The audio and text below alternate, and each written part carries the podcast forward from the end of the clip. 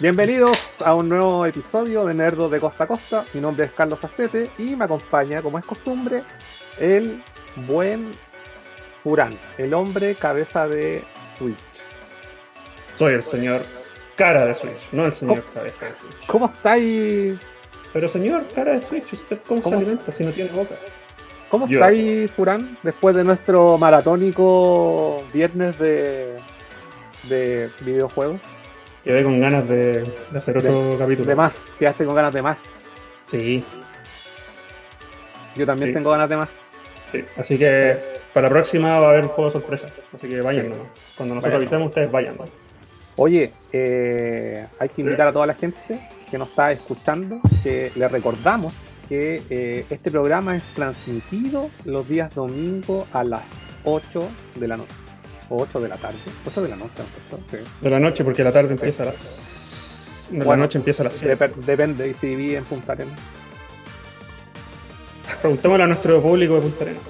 Oye, y además eh, recordar que este programa es transmitido los eh, ent- a- a- simultáneamente en Facebook y YouTube. Nos pueden encontrar los links en nerdo.cl y durante la semana pueden escuchar la versión eh, podcast en los diversos servicios que existen. Estamos en todos, de hecho, creo, eh, principalmente en Spotify. La semana pasada empezamos una serie ilimitada de eh, episodios dedicados a eh, coleccionistas de videojuegos. Y eh, invitamos al buen Mike, quien nos contó su experiencia como coleccionista. Y Bien. esta semana tenemos un nuevo invitado, alguien con trayectoria, con, que nos pega patada. que Hoy no- día tengo, hoy día tengo preguntas. Preguntas La le- preguntas. la leyenda. La leyenda, la, la leyenda viva del coleccionismo. mitos. y de, Mitos y de, y y de los mitos y leyendas de los videojuegos. Ah. Tenemos esta semana al gran Víctor Riquelme, también conocido como en Instagram como Gay and. Bienvenido. ¿Cómo están chiquillos? Muchas gracias por, por invitarme. Es un placer estar aquí. Por fin, por- por, por fin. fin. estáis- sí, estáis más invitados que, que, ¿qué te digo? O sea, estáis, estáis así como que venga tú a Chile, es como que venga Víctor a Nerdo, por favor. como si fuese Sí. el Half-Life 3. Pero Claro, este sí. llegó. Sí. Se alinearon los planetas. Se alinearon Sí. los planetas. La verdad de las cosas es que agradezco mucho a Furán, a ti Carlos, por, por la invitación. Eh, la verdad es que estuve toda la semana como medio ilusionado por esta, por esta participación acá. Entre talla y talla se dijeron muchas cosas y, y bueno, lo importante es que estamos acá y, y contentísimos, contentísimos la verdad, la verdad. No, la raja. Oye, un aplauso. Uno, dos, vamos. Listo. Uno, uno. Uno nomás. Sí, Si no, nos vamos a transformar en jugando en su casa lleno de spoilers. Siempre he querido Oye. hacerlo en todo caso. Siempre he querido poner sonido. Una vez lo hice, ¿te acordáis, Furán? Que una vez puse aplausos. Sí. No, pero, pero eso es de, es de jugando en su casa. Sí, no, ese es el sello, el sello. Pero yo igual, le- le- cuando lo hago, le rindo un tributo a jugando en su De casa. hecho, nosotros tenemos foley hechos por nosotros mismos, como lo podrán ver en nuestro capítulo de Super Mega Nerd, los que estuvieron ahí. Sí, sí. Qué tremenda introducción, chiquillo, ¿ah? La verdad Sí. que me hacen sentir. Oye, pero, Víctor, hay que decirlo, eh, en, estos, en estos minutos dentro de lo que hemos logrado ver eh, en tu cuenta de Instagram, que está pasando por ahí abajo, en, ahora, ¿cachai que puse una weá animada? Ah, qué moderno, weón. No, había visto. Sí, así que ahí pueden eh, visitar la cuenta de Instagram de Víctor, quien tiene una colección maravillosa. Y esto me hace preguntarte lo siguiente. Antes, antes de preguntarte respecto a la colección, me gustaría, Víctor, que te presentaras. ¿Qué, eh, qué, ¿A qué, Víctor, a qué te dedicas en la vida normal, fuera del coleccionismo? ¿A qué, qué es lo que haces? En la vida cotidiana soy un triste empleado funcionario de una empresa informática. Yo estudié ingeniería civil y bueno, eh, lo que hago me dedico prácticamente a testear componentes informáticos, aplicaciones para telefónica y ahí me lo paso todo el día. Ya, perfecto. Estáis, estáis eh, trabajando igual pese a toda esta situación que estamos viviendo. Estoy trabajando desde la casa, tengo la, la, la bendición, la gracia de poder trabajar desde acá sin moverme en mi escritorio, eh, lo cual eh, fantástico. Nunca antes decía, ¿por qué estudié esto? ¿Por qué estudié informática? ¿Por qué estudié informática? Y ahora por fin le veo la, la, la grandeza de haber estudiado eso. Y yo años de mi vida reclamando por qué no fui ingeniero. Oye, Puta, ¿por qué fui ingeniero? Oye, Víctor, ¿sabes que nos dicen que te escucháis con eco? Yo lamentablemente estoy, te escucho perfecto. O sea, no sé si lamentablemente, pero ah, eh, no tengo, digamos, lo que el- lo que está saliendo, lo que ve la gente, me dicen que te escucháis con eco. Eh, no Mira, sé. si de que se, se entiende, se entiende, pero un eco así Ya. piola, weón. Ya, pero es que aquí me dicen que es como mucho. Le bajo Yo el lo volumen escucho. a algo. Y tú también, dice- me dicen que Furán también. También estáis con eco. ¿Qué pasa? Oh, chuta, no no sé. sé. No sé si. A ver, vamos. eh, a ver, plan B. eh, es. eh, Víctor, te pido porfa que apagues tu cámara nomás. A ver Claro. si quedamos con audio, a lo mejor eh, se escucha bien. Y probemos ahí. A ver, Víctor. Eh, ¿Sí me escuchan bien ahí? Esto es como... ¿No? ¿Es lo mismo? No. Qué raro, weón. Esta Sí. es la primera vez que puedo.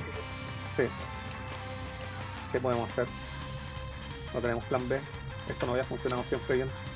Es que mira, que la persona Sí. que te dijo que tiene eco, pregúntale si acaso es demasiado molesto porque yo le escucho el eco, pero se entiende bien.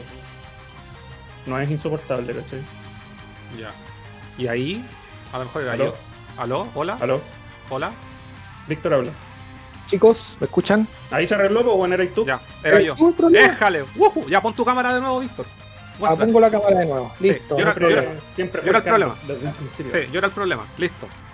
Pero mira, lo importante es que se solucionó. Después le metemos Ya, tijera a ya. esta weá nomás, chao. Todo de nuevo, bienvenido. Ya. Salud por eso. Bienvenidos. Salud por eso. Yo estoy tomando tecito, estoy sanito hoy día. Es que el viernes en nuestro eh, super mega nerdo le pusimos bueno. Estuvo bueno el carrete, ¿eh? El carrete Sí, ahí. Sí. Se podría decir que fue mi primer carrete de cuarentena.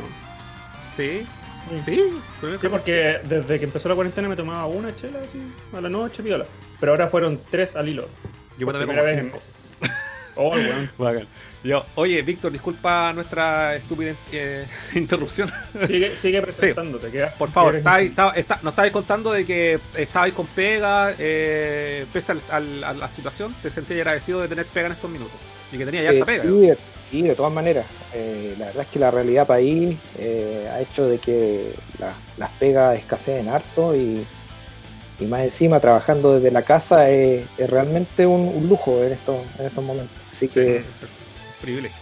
claro, más contento no se puede estar. O sea, y tampoco se puede pedir más, ¿cachai? Exacto, sí. Súper bien, Súper súper bien. bien. Sí. Oye, oye, Víctor, eh, y cuéntanos, vamos a estar de, de lleno en materia. Al toque nomás. Al toque. ¿Cuándo empezaste? Me imagino, me imagino que empezaste en el mundo de los video- videojuegos de muy niño. eh, ¿Y cuándo empezaste a coleccionar? ¿A cuándo empezaste ya a, a- a mantener, digamos, todo lo que ibais comprando? ¿En qué- eh, ¿Cuántos años en la práctica ya ibas coleccionando? Bueno, yo, yo lo primero que les tengo que comentar es que yo soy un- una persona que nació en provincia. Yo no soy de acá de Santiago, ¿En yo, cuál? yo nací en cerca de Valdivia, en un pueblo que se llama Lanco, que Lanco, está como que está como a 45 minutos al norte de Valdivia, más o menos. Más o menos por ahí va.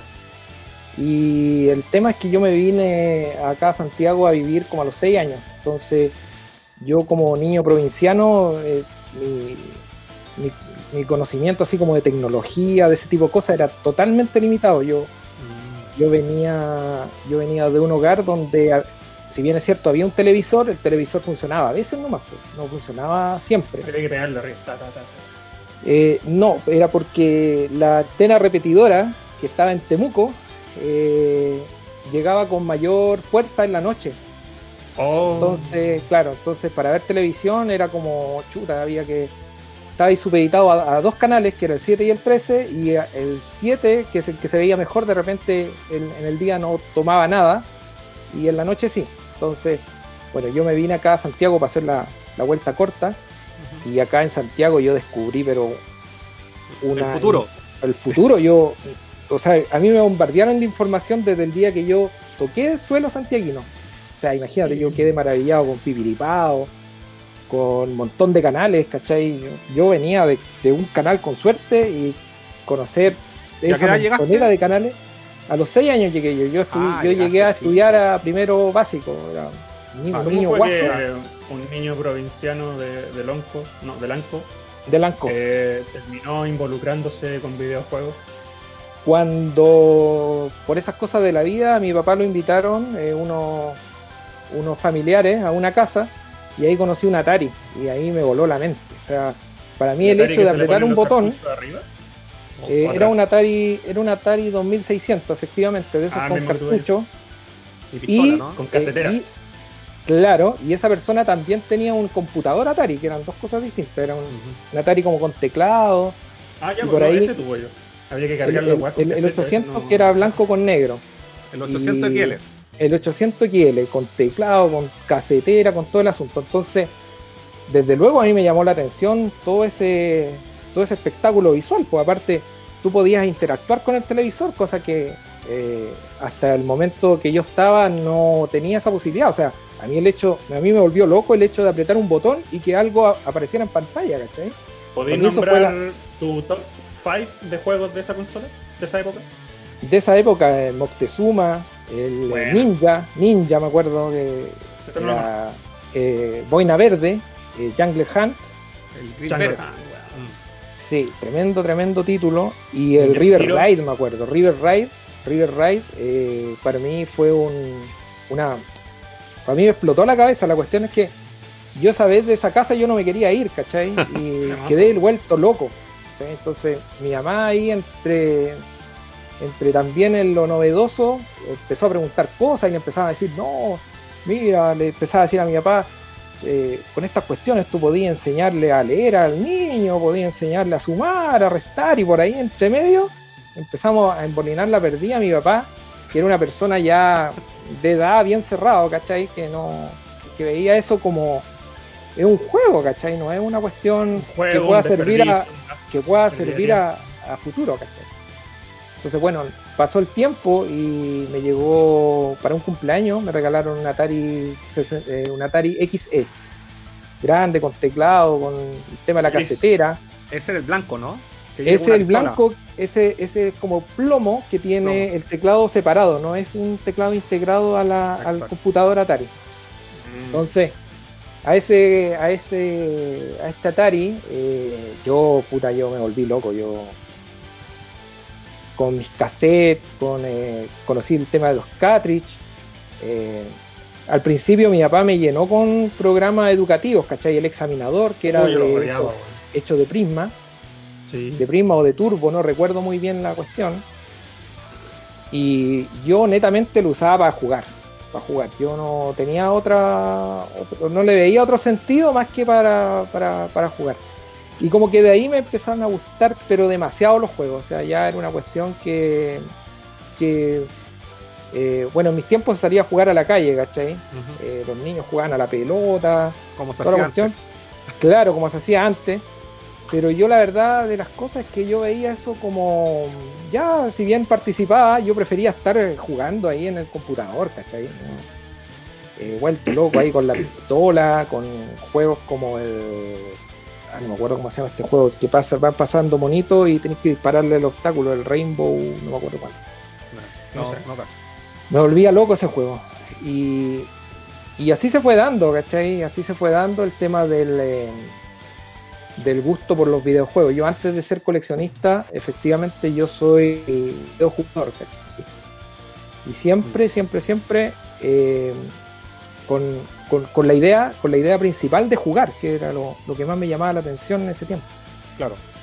Eh, por, por temas también eh, económicos, eh, el salto a otras, a otras consolas, que en ese tiempo era el Nintendo, el que estaba pegando, porque ya el Atari ya venía como un poquito ya en bajada. Claro. Yo ya esa generación me la salté porque yo no, no, o sea, no, no había como otra, no había el dinero suficiente y tampoco eh, estaba la situación como para andar pidiendo cosas. Uno más o menos se Sí, da no, cuenta de las y aparte no podías Sí. tener el lujo de tener, ya te, te habían regalado el Atari y ahí tenías que Claro, ponerte y aparte el Atari, el Atari era muy económico en el sentido de los Mm. juegos, Mm. eh, porque tú te conseguías ¿no? el cassette y listo. Eh, ahora, en el Atari también existía la disquetera, que la disquetera era casi comprarte un Atari, otro Atari, ¿cachai? Era súper caro el tema de la disquetera. Y después con el tiempo salió la disquetera que leía, que era doble densidad, que leía, que tenía más capacidad para leer, que era como doble cabezal, y que era incluso más cara, entonces tenía que conformarme con lo que tenía. ¿cachai? Yo, yo estuve jugando Atari hasta bien entrado el Nintendo acá en Chile. ¿Y ahí qué edad teníais más o menos? Tú tenía como. sé, a ver. Que había llegado a los 6 a Santiago. Claro, tenía como 9 años. Quizás ah, ya, más. sí, quizás, claro. Sí, quizás más. Ya, vale. Y después ya. ¿Te saltaste eh, el NES? Me salté el NES, a pesar de que igual tenía gente conocidos que jugaban. Eh, por lo menos no me perdí cosas como Mario, ponte tú, que iba a algún vecino, iba a algún, algún lugar y podía jugar, ¿cachai? El tema de los patos, que yo más o menos igual dominaba el tema de las pistolas, porque en Atari, Atari eh, creo que copió el tema de la pistola del NES, entonces yo ya tenía como experiencia del tema de la pistola. Y luego ya netamente a tirarme al Super Nintendo. A mí el Super Nintendo me voló la mente por un juego, que fue Street Fighter 2.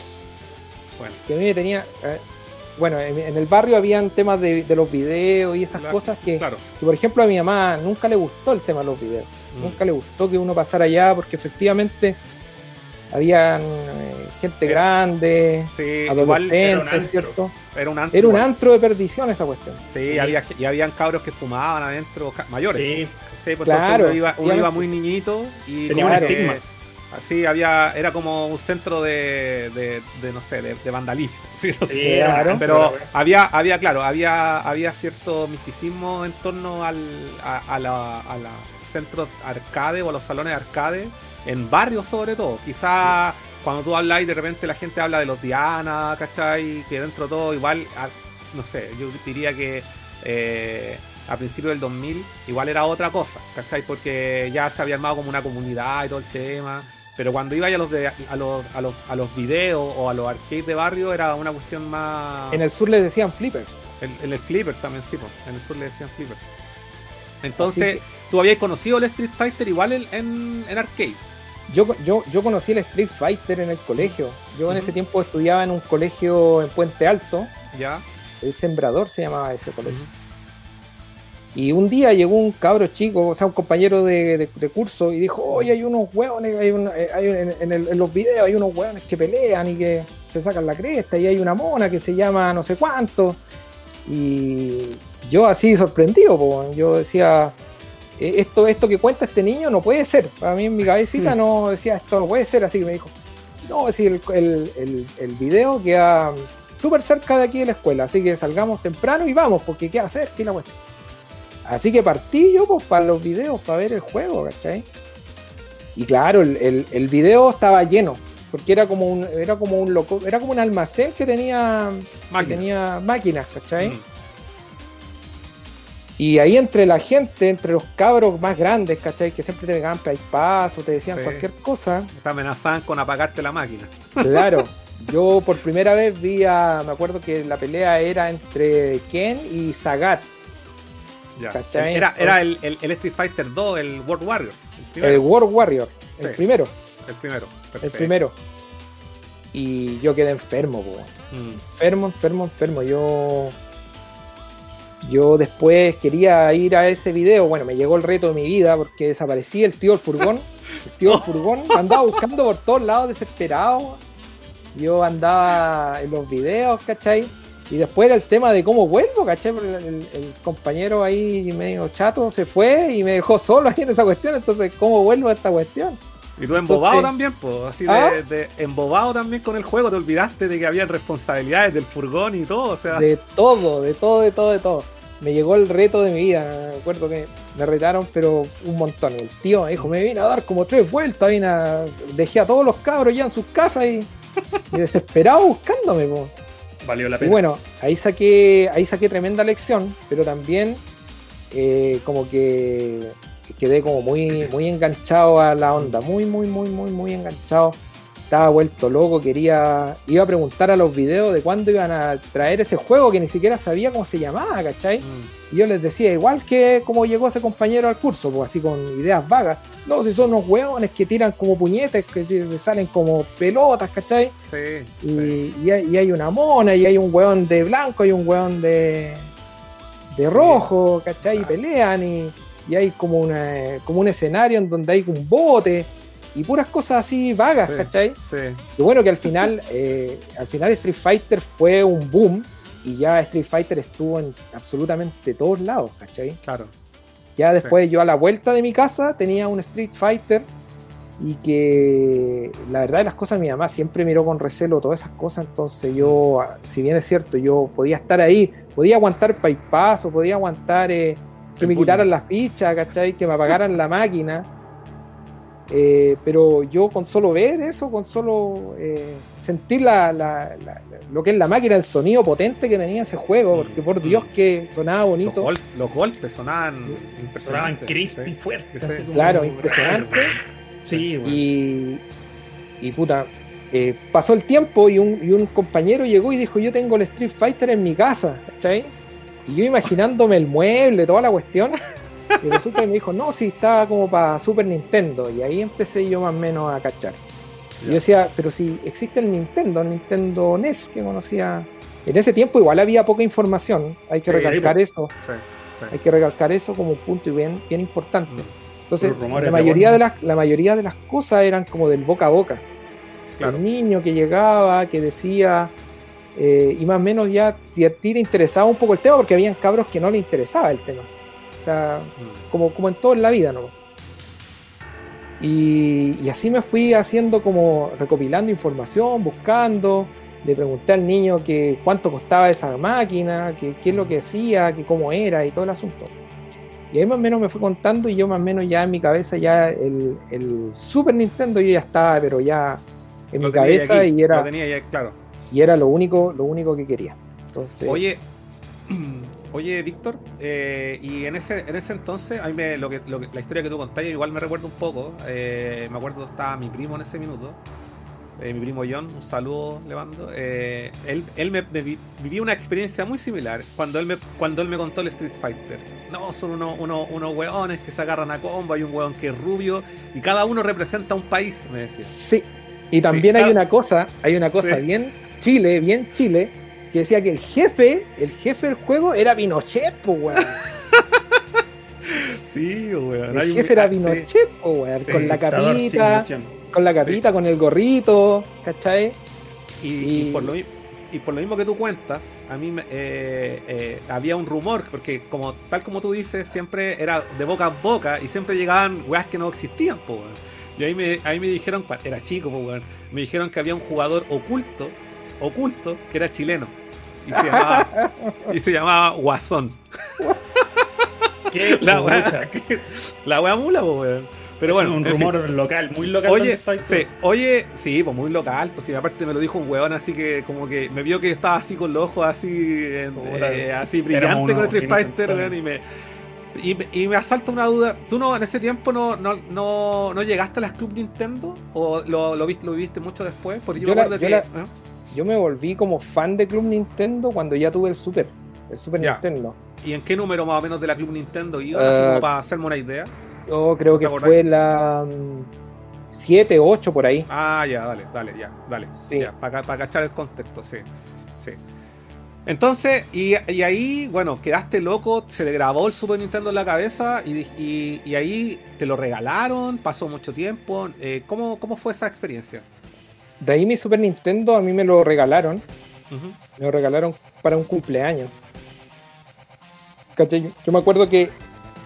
Yo me acuerdo que mi papá principalmente decía, pero ¿para qué quiere esa cuestión si tiene, si ya le compramos, hija? el Tiene- Tiene juego"? un Atari, tiene un Atari Tiene un ¿Para qué le sirve? Este A los ojos de ellos son ¿cachai? todos varios, Sí. weón. Entonces, No te querés, pero Eh, puedo conversar a los papás, no, era súper difícil, súper difícil. E Incluso, incluso ya está ya uno más o menos viejo ya, igual le costaba convencer. Igual, igual es difícil. igual es difícil disponer quizás de un, de un dinero que podría estar destinado para otra cosa que igual puede ser más provechosa. Si igual uno después Sí, crece y se da cuenta de que en realidad hay cosas que son más importantes en la vida que estar comprando máquinas Cuando, de uno, juego. cuando uno cumple la edad que tenía el papá, a la edad que uno se los pidió. Ahí Y ahí, dice, "Puta, y, y ahí uno entra en el juego, pues con el papá, papá, voy a sacar mejores notas, voy a ser Oh. mejor alumno, no voy a ir nunca más a los videos, no voy a ir nunca más a los videos, papito, y desde ahora me voy a portar bien, voy a ayudar en la casa.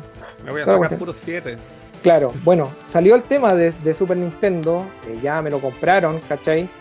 Pero yo en ese tiempo igual no tenía mucha dimensión de cuánto costaban las cosas, entonces para mí era como ya, vamos a ir a comprar el Super Nintendo y poco más que me, me iban a comprar la librería de juegos.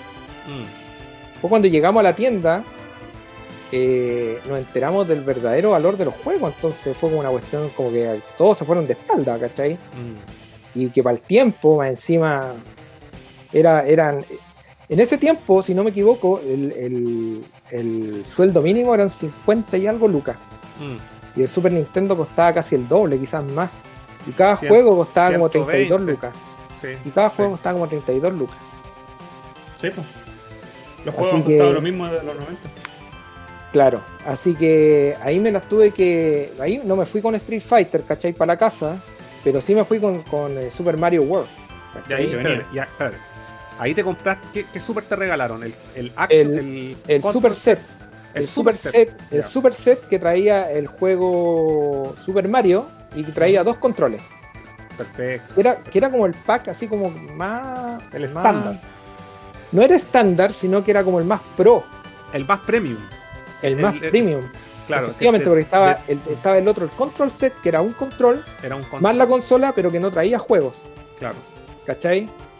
Entonces, ya me lo compraron la, me compraron la, la máquina y, y llegó el vendedor y dijo, hay una promoción por comprar el super set.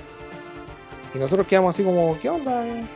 Eh, usted se puede llevar un juego, no, usted puede escoger entre una bazooka y un juego.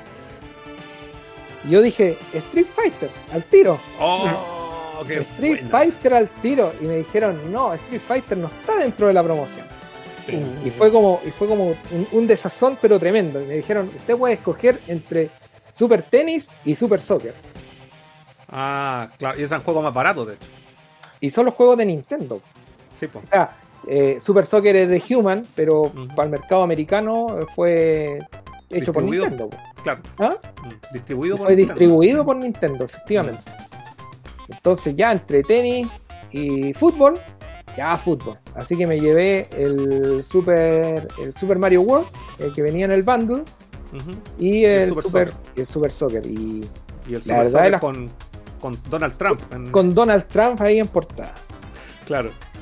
Entonces yo ahí quedé loco con el Super, que jugué mucho, mucho, mucho, mucho el Mario Bros. A mí, si bien es cierto, yo veía Mario 3, veía eh, Mario 2, Mario anteriores que estaban en Nintendo, y si lo encontraba un juego entretenido, a mí me voló la mente. Aparte, una cosa es verlo en casa de vecinos, en casa de amigos, y la otra es tenerlo, ¿cachai? Mm. tenerlo otra cosa porque lo disfrutáis de otra forma.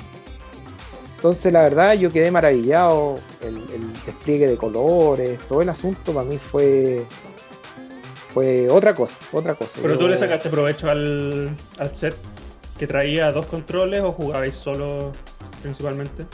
Yo jugaba, eh, la mayor parte del tiempo jugaba solo. Tenía vecinos eh, que de repente iban a la casa, pero no era una cuestión así como "Ah, vengan como aquí en la casa y, y démosle, ¿cachai? Sino que era como un tema más, siempre fue como un tema más, más personal, ¿cachai? Mm. Eh, ahora, yo cuando iba para el sur me llevaba el Super Nintendo, yo, yo eh, terminaba, terminaba las, las clases y yo me iba para el sur, pues me iba donde mi abuelito. Y allá tenía un primo y allá jugábamos, pero Ah, era bueno. una cuestión de todos los días, ¿cachai? Así que Era el héroe de la saqué- familia. sí, no, le saqué, le saqué harto provecho al Super, ¿cachai? Harto provecho. Hasta cuando ya me cabrí de los juegos, los terminé tantas veces que ya estaba como medio chato. Y ya empezaba a pedir más juegos y la verdad de las cosas que lo, lo, lo más, lo más práctico, lo más a la mano era ir a los videoclubs. Entonces ahí arrendando, eh, eh, cambiando juegos, ¿cachai? Así más o menos eh, pude subsistir en el Super. El Super es una máquina que tiene una biblioteca de juegos vasta, ¿cachai? Mm. Súper grande. Y, y- y de la forma eh, así intercambiando o yendo a los videoclubs, tampoco le sacáis tanto provecho al, al- al juego, ¿cachai? A la, a la máquina en sí. ¿Y qué? ¿Te Aparte- acordáis qué, qué fue lo primero que arrendaste? Lo- el, el primer título que yo arrendé fue Final Fight, me acuerdo. El 1. El 1. el 1 fue lo primero, lo primero que, que, que quise, porque los videos donde, donde iba, iba a jugar eh, tenían el juego, tenían el Final Fight, pero nunca lo pude terminar, me mataban, me mataban rápido en el juego. Duraba, duraba súper poco, así que con Final Fight eh, yo ahí lo pasaba arrendando, me acuerdo. Mm. Pasaba arrendando ese juego. ¿Y te conseguiste en algún momento arrendado el Street Fighter? Sí, por supuesto Sí, que sí, ya, por supuesto ya. que sí. Lo que pasa es que igual, a pesar de que, a pesar de que nunca olvidé Street Fighter, Street Fighter como que se grabó como en el corazón mío, eh, igual me lo podía conseguir porque era un juego relativamente fácil de conseguir porque mucha gente lo tenía, Exacto. mucha gente lo tenía, mucha gente me decía, no, si mira, yo me compré el, el Control Set y me compré el, el World Warrior, ¿cachai? Claro. O me compré otro juego. Oye, Y, dale, termina.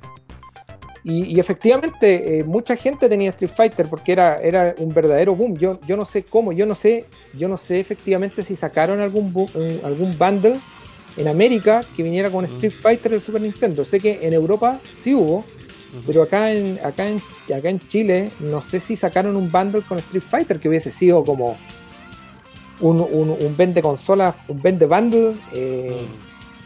El, el- impacto que tuvo Street Fighter es como, no sé, no, no sé cómo igualarlo porque han habido, han habido juegos que han impactado la industria, ¿cachai? Pero yo, por ejemplo, no he visto nunca un impacto tan grande como Street Fighter, porque fue tan novedoso, era tan bonito el juego, sonaba tan bien. Oye, no sé si Eh. me voy a adelantar un poco, pero eh, ¿se podría decir que Street Fighter es tu franquicia favorita y predomina en tu colección o, o después cambian las cosas? Por el tiempo. No, no, no, Street Fighter, Street Fighter, eh, como dije, se grabó a fuego. Y, y efectivamente la actualidad de Street Fighter es una de mis sagas que yo más le, más le he dedicado tiempo en el tema del coleccionismo. Y de ahí proviene el gusto, pues, de chico, así quedaste loco. Pues. Quedé, quedé loco, loco, loco. Yo- Y mm, se, me ocurrió algo cuando comentaba tu experiencia de haber arrendado en su momento el Final Fight. En- y en ese entonces, cuando te decidiste arrendar el Final Fight, ¿ya habíais jugado el Street Fighter en Super Nintendo? A esa altura, Sí. prestado. Ah, ya, perfecto. sí, ya lo había Entonces, jugado. Sí, es que me imaginé, me imaginé que también eh, eh, a- haber tenido la consola, te diste cuenta también de que habían otros juegos bacanes y de, de pronto el Street Fighter quedó un poco, un poco de lado, buscando ahí nuevos títulos, ya como que te habíais adentrado en el mundo de los videojuegos, así de tener eh, eh, la novedad, ¿cachai? La el último sistema, lo que todos tenían, tenerlo en tu casa, ¿cachai? Por ejemplo, Claro. siempre lo, siempre lo comento que yo no viví esa época, no tuve Super, ¿cachai? A mí, no, a mí cuando estaba el Super me regalaron un, un NES, eh, un, un clon, ¿cachai? No, entonces, eh, pero sí veía que mis amigos se intercambiaban juegos y todo el tema y era como yo ahí, oh, la matriz. ya".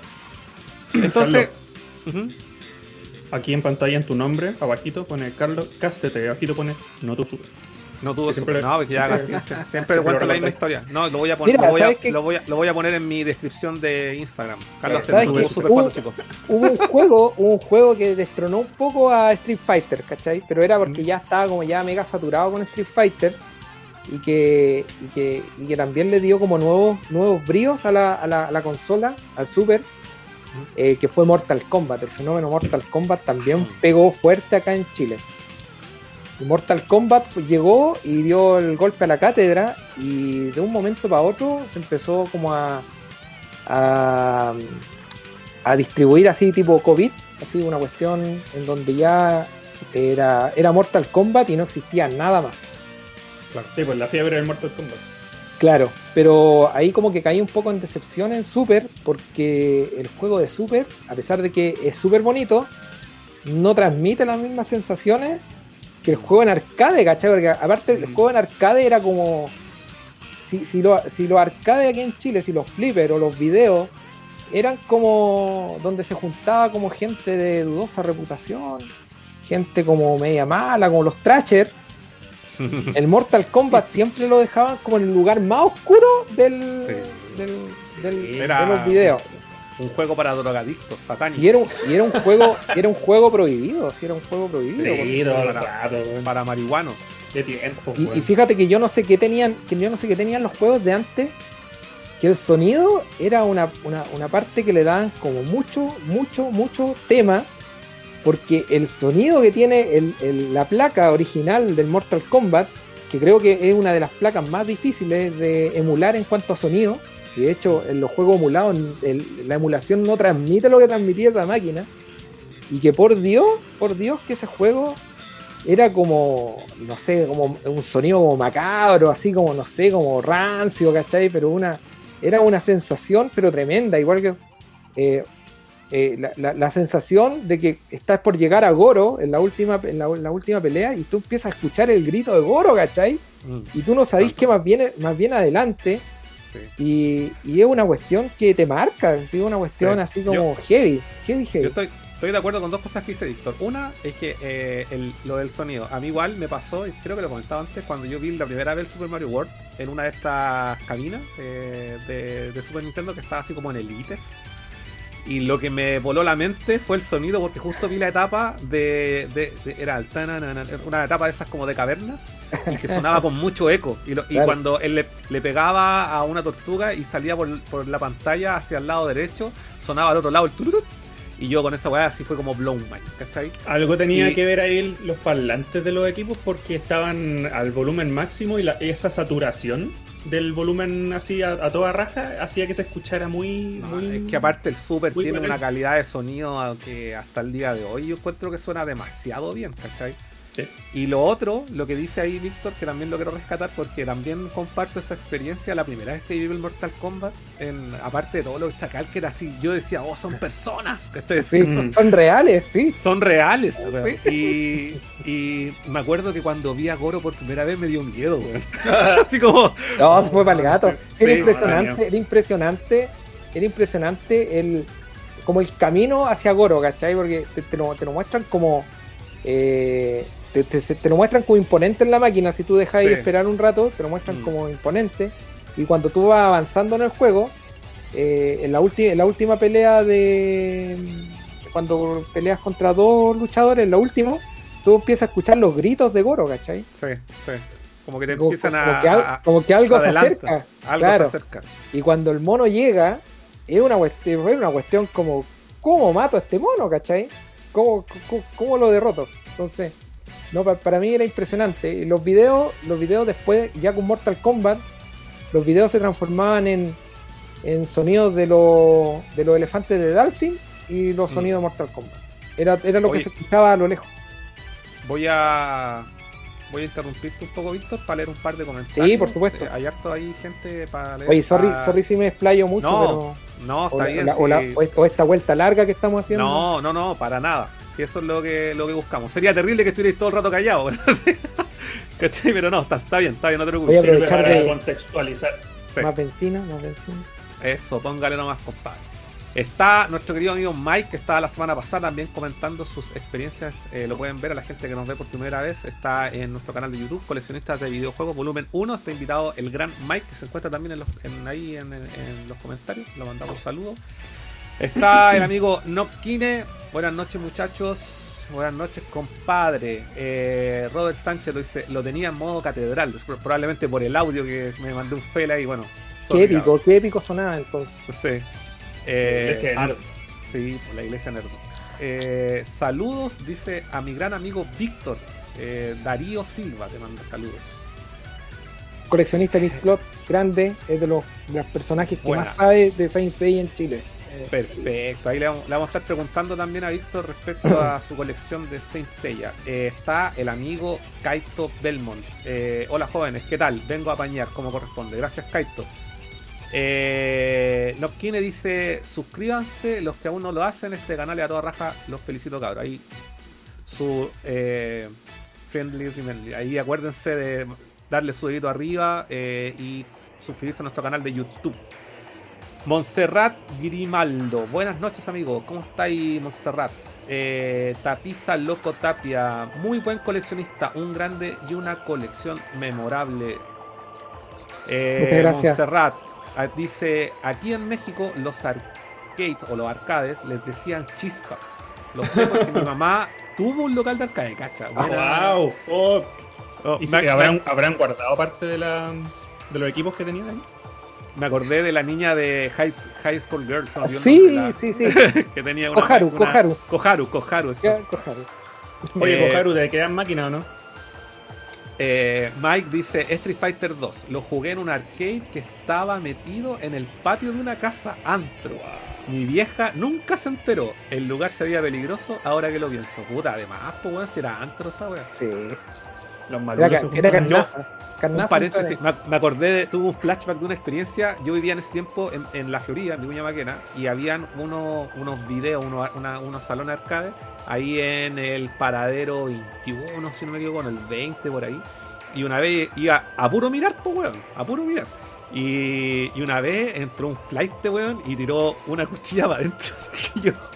Yo, yo, ¿sabes qué? Nunca me había urgido tanto en mi vida. Nunca. Pero la weá resulta que era. Yo me, me asusté, pero resulta que estaba así como weando a otro loco. Y, y ahí quedó la weá. Pero yo me asusté caleta. y Después no fui en mucho tiempo. Pero yo weá, vivía para cerca del niños del río. No sé, no sé, no cacho mucho de los paraderos yo. Yo vivía cerca del Sótero del río. pero por Vicuña. Sí. Ya, ya. Yo, yo ya eh, a la altura del 25 día yo. Eh, en en los flippers se juntaban los que aspiraban neopren, weón. Exacto. Oye, todo. Kaito dice, eh, yo conocí a Street Fighter 2 en Super, en el videoclub de al lado de mi casa. Nopkine dice, acá en Chile algunos les decían flippers o ir a los videos, efectivamente. Eh, Mike después dice, Mario World aún lo máquinas. recuerdo. Cuando mi amigo me explicó el tema de las llaves, eh, fue descubrir otro juego, buenos recuerdos.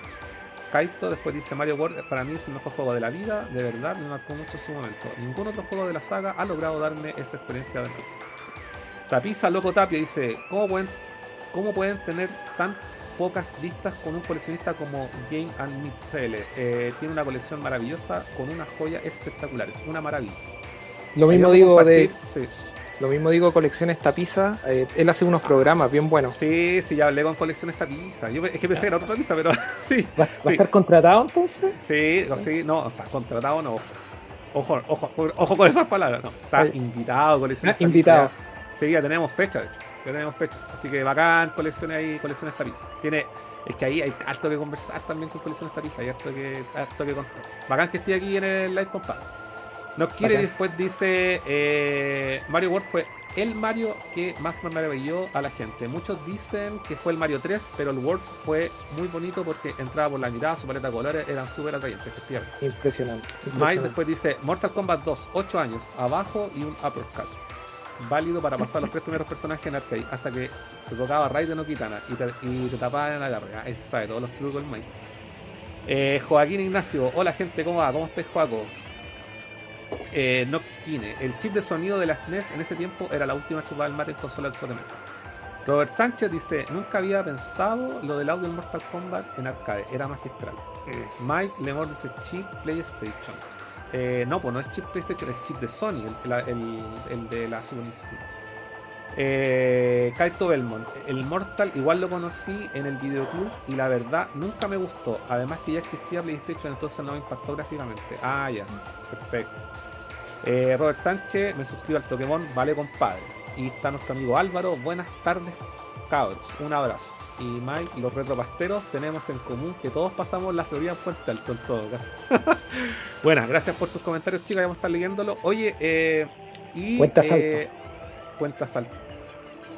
Eh, Víctor, y eh, bueno, nos, nos com- nos comentaste tu introducción y de ahí tu impacto. Yo creo que y eso fue en general para todos los que seguimos en esto, lo que nos generó el Mortal Kombat. Y, y de ahí en adelante, tú eh, seguiste jugando Super Nintendo. ¿En qué, en qué minuto? ¿Qué hiciste, ¿Qué hiciste con esa consola a todo esto? Con La tengo acá. te ¿La tienes acá. todavía? Sí, por supuesto. Tengo el Los bundle. Uno de los pocos. Uno de los pocos. No, tengo ahí mi, mi super. ¿Y la, eh, ¿Y la tenía en caja o la tenía sí, así? con caja, con el Mira, plumavit, con todo. Da- ¿Cómo Dame un minuto, dame un minuto. No, oh, vamos a mostrarla. Vamos a mostrarla aquí en pantalla. Le vamos a dar toda la pantalla a. Toda la pantalla a Víctor para que muestre Qué el. ganas de haber sido visionario y guardar tus weas de cuando eras chico, weón. Oye, ¿cómo yo puedo compartir solamente a Víctor aquí?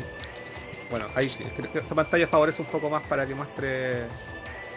Cacha, visionario. Mira, oye, no te está crees, impecable. impecable, no podía. Está weón. impecable, weón. Mira, está Oh. impecable. Oye, impe- El único verdad, problema, el único problema de esta caja que si, si algún día, no sé, la vendo, van a decir, oye, pero tiene problemas aquí, tiene problemas allá.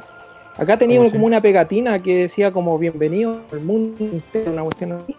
Y yo se la Ya. saqué para hacer un trabajo en el colegio. Bueno, sí. Una cosa por- Pero, oye, Ya. igual está impecable la.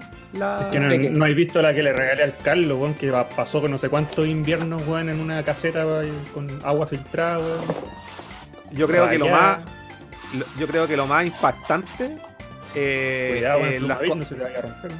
las cosas que dice la consola Furán. sí, mejor me Oye. dejo de. Gracias esto si de- te rompe en pantalla el Plumavit, weón.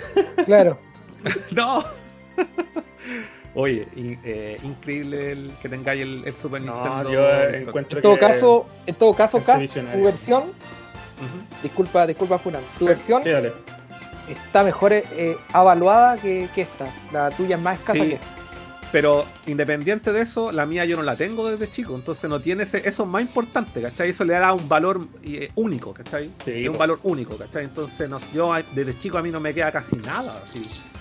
Eh, creo que la- lo más antiguo que tengo son unas figuras de Street Fighter y el álbum club, eh, el, el álbum de Nintendo, ¿cachai? No, pero, grande, pero no, increíble, o sea, increíble. Entonces, podríamos decir en la práctica, Víctor, que tú empezaste a, coleccion- a coleccionar desde ahí, porque de ahí hay mantenido el, el Super, ¿cachai? No. No, No fue No. así. Eh, no, el, el coleccionismo a mí, o sea, y- para, para- para hacer la, la- la vuelta corta, a mí el coleccionismo como tal vino con el Sega Dreamcast. Ahí definitivamente, definitivamente yo dije, y bueno, y haciendo una, una retrospección, igual tenía ya eh, hartos juegos, porque igual después mi papá igual me regalaba, me regalaron hartos juegos, entre medio Killer Instinct, que, que- que fue mío, que lo tuve para la, para la Navidad del 95 de estreno, imagínate. Wow. Eh, um, o del 94, no me acuerdo muy bien. Ahí el- el- los años, soy medio malo para acordarme, pero, pero sí me logré hacer, o sea, el, el promedio como de niño de, de- de juegos de Super Nintendo era como dos máximo. Y yo llegué a tener como cuatro, ¿cachai? Ya. Igual para el tiempo era harto. Igual yo- pues. Igual yo siempre, yo, igual yo siempre cuidé las cajas, cuidé los manuales, nunca los miré así como una cuestión así como desechable, ¿cachai? Desechable, exacto. Visionario, fui en ese, en ese aspecto fui visionario, pero ya pasando el, pasando el tiempo, yo en, eh, en Dreamcast, yo en Dreamcast me volví como. Si, si bien es cierto, nunca me alejé del, del tema de los videojuegos, como que renació como ese amor, ese amor como grande por los juegos. Oye, pero entonces ahí tengo una duda. Eh, ¿Te saltaste el Play 1 y el Nintendo 64? No, no me lo salté. Ya. No me salté. O sea, me salté Nintendo 64. eh, para gente que, no, que nos mira de, de otros países, porque yo sé que Nerdo. Nerdo vía satélite, claro, y llega a, muchos, a muchos hogares. Eh, acá Chile es un país totalmente nintendero, en ese tiempo era muy nintendero. O sea, íbamos como todos de la manito. Iba Nintendo primero y después tenías que saltar a Super Nintendo, pues era lógico, no, no podías saltarte a Sega Genesis, estáis locos. Mm. Y luego de Super Nintendo eh, había que salir, saltar a Nintendo 64. Y de hecho, eh, Club Nintendo, que fue una de las, la, la revista Club Nintendo, la- la oficial chilena, te decía, ¿cachai? Esto es el futuro de los videojuegos, el futuro es Nintendo. Y tú tienes que seguir, si tú tienes un Super Nintendo, tú tienes que seguir con el cuento de, del Nintendo 64, que en ese tiempo era el Ultra 64. Claro. Y la verdad de las cosas es que el Nintendo Ultra 64 salió a precio tan elevado aquí en Chile, pero tan elevado que ni siquiera me dieron así como ganas de pedirlo, ¿cachai? Que sabía que me iban a hacer la media tapa. Claro. Efectivamente. Entonces yo en Nintendo 64 yo eh, te puedo decir que me lo salté. Yo jugué mucho tiempo más el Super Nintendo. Aparte, eh, habían llegado cadenas grandes acá como el Errols, como Blockbuster, y, que, y que los arriendos igual eran bastante convenientes, porque aparte había mucha competencia en el barrio, porque en el barrio también estaba el caballero que arrendaba. Entonces era relativamente barato eh, conseguir juegos, ¿cachai? De, forma de, arriendo, y era muy, muy, muy económico. Y llegaron, y, llegaron buenas cosas acá, disculpa que te moleste, que te interrumpa llegaron cosas muy interesantes acá de Super. Incluso, incluso llegaban eh, juegos eh, en formato eh, Super Famicom. Mm. Que a mí me daba como un cuco ponerlo en el, Super Nintendo porque en las revistas te decían, usted tiene que poner este cartucho en su Super Nintendo. Cualquier otra cosa le puede arruinar la máquina. Entonces, claro. yo era súper cuidadoso, entonces evitaba, evitaba cosas, pero habían, habían clubes de video y de arriendo de juegos en que solamente traían eh, juegos de Super Famicom. Claro. A mí me acuerdo que en ese tiempo cuando eh, en, el boom también estábamos, iba de la mano, porque en todos lados, como decías tú, estaba ese, ese negocio local de barrio donde arrendaban películas principalmente en VHS. Y como empezó a tener harta cabida eh, en todos estos locales el, el arriendo de videojuegos. Eh, sacando, digamos, a, la, a estas grandes empresas como era Errol y Blockbuster en ese tiempo. A mí me llama la atención lo que contáis, yo no me acordaba bien lo de, los, de los cartuchos, pero sí, pues me acuerdo que eh, arrendaban también cartuchos de Super Famicom. Yo pensé que eran piratas cuando chico, no, no Yo también. Y, me acuerdo que vendían como el, eh, la forma, digamos, el, el, bloqueo regional que tiene el, el sistema, el, aparato, el Super Nintendo, es que trae una, una, unos, unos zócalos, ¿no es cierto? Que son, dos plásticos. Son dos plásticos que permiten poner el, juego americano simplemente. Exactamente. Y no, y no, el japonés. El juego americano tiene una ranura. Que son una ranura, exacto. Y, y lo que me, me, pillé en su momento, yo creo que en las ferias ya más, más adelante, cuando encontraba, encontráis juegos de Super Famicom que les sacaban esa parte, como que los cortaban. Sí, con, con cautín. Con cautín. Le pasaban el cautín un cautín, una, claro, o, una, no sé, lo cortaba, no sé con qué, con sierra. Pero sí, era, era común encontrar juegos en ese entonces. Entonces, bueno, te, eh, te saltaste por el por lo por lo costoso que era el Nintendo 64 y saltaste al, PlayStation eh, ¿cómo, ¿cómo, fue ese, ese, traspaso?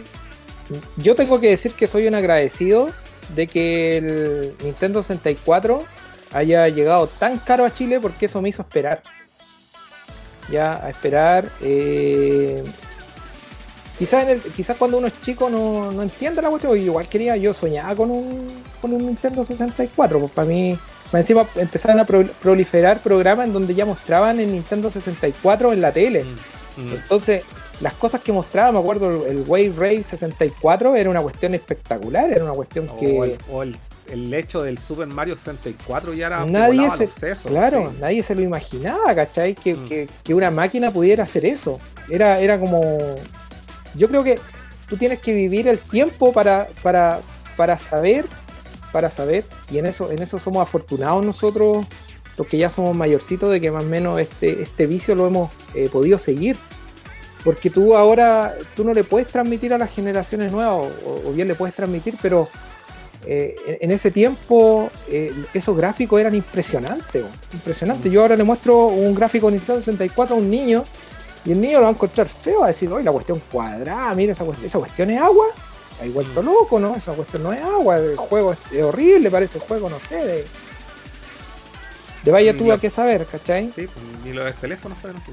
Claro, ni los del teléfono se ven así, entonces como te decía, me sentí como afortunado de esperar, a pesar de que en el momento no lo entendía, porque el futuro tenía cosas más grandes todavía, que fue el PlayStation, que fue una consola que vino a dar el golpe a la cátedra y que dejó, y, que fue tan grande el impacto que tuvo, que Chile dejó de ser un, un, país tan nintendero, ¿cachai? Que tenía ahí el Nintendo tatuado, pero en el ADN, y que, y, y, que fue una máquina sorprendente, ¿cachai? Sorprendente por su catálogo y porque también, eh, hay que decirlo, también era un tema también económico a la hora de jugar, ¿cachai?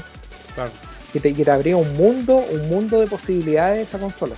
Yo hasta, hasta bien eh, entrado ya al tema del 64 empecé a conocer lo que era el PlayStation. Todo eso más lo supe por temas, por programas como Cibernética que daban en Canal 13 en las tardes de día sábado Mm. Y también en tema de revistas, porque, bueno, nosotros, a, mí en mi caso, yo revista era, era prácticamente puro Club Nintendo, pero de a poco empezaron a llegar a kiosco revistas que venían de España, ah, principalmente, en donde hablaban derechamente PlayStation mm. y, y, en ese tiempo PlayStation, ¿qué es PlayStation? Yo pensaba que era otra cosa, ¿cachai? Y ahí me fue enterando de todo el tema. Y, bueno, en, la, en, el, en, el, persa ya empezó en ese tiempo ya a conocer, a conocer lo que era el PlayStation y a vender, a vender lo que era, principal. Y, pasó también, yo creo, algo que en, eh, al menos, no sé, estamos nosotros más o menos en el mismo rango etario.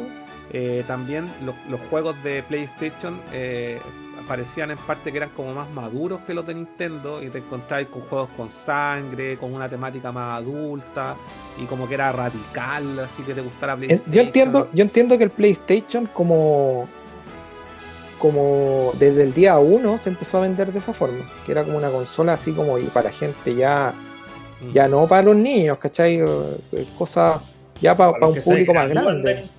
Claro, entonces eh, eh, fue, fue como re fácil caer en ese juego publicitario de la, de la marca PlayStation, porque efectivamente cuando tú ya adquirías el PlayStation, ya yo miraba el 64 como una cuestión así como, ya, cuestión pendeja, puta. Mm. Esto, esto es de verdad, porque esto es como de los de los true gamers, ¿cachai? Sí. trae discos compactos que, en ese tiempo eran novedad porque no estaba como bien masificado el tema del, del, CD. Si bien es cierto, se vendían discos de música, pero era como que los juegos en, CD como de juego, juego, juego, juego como elemento como multimedia, como que no estaba, no estaba como bien, eh, bien, bien cuadrado el tema, sino que era como, era como una novedad muy grande en el, en el tiempo.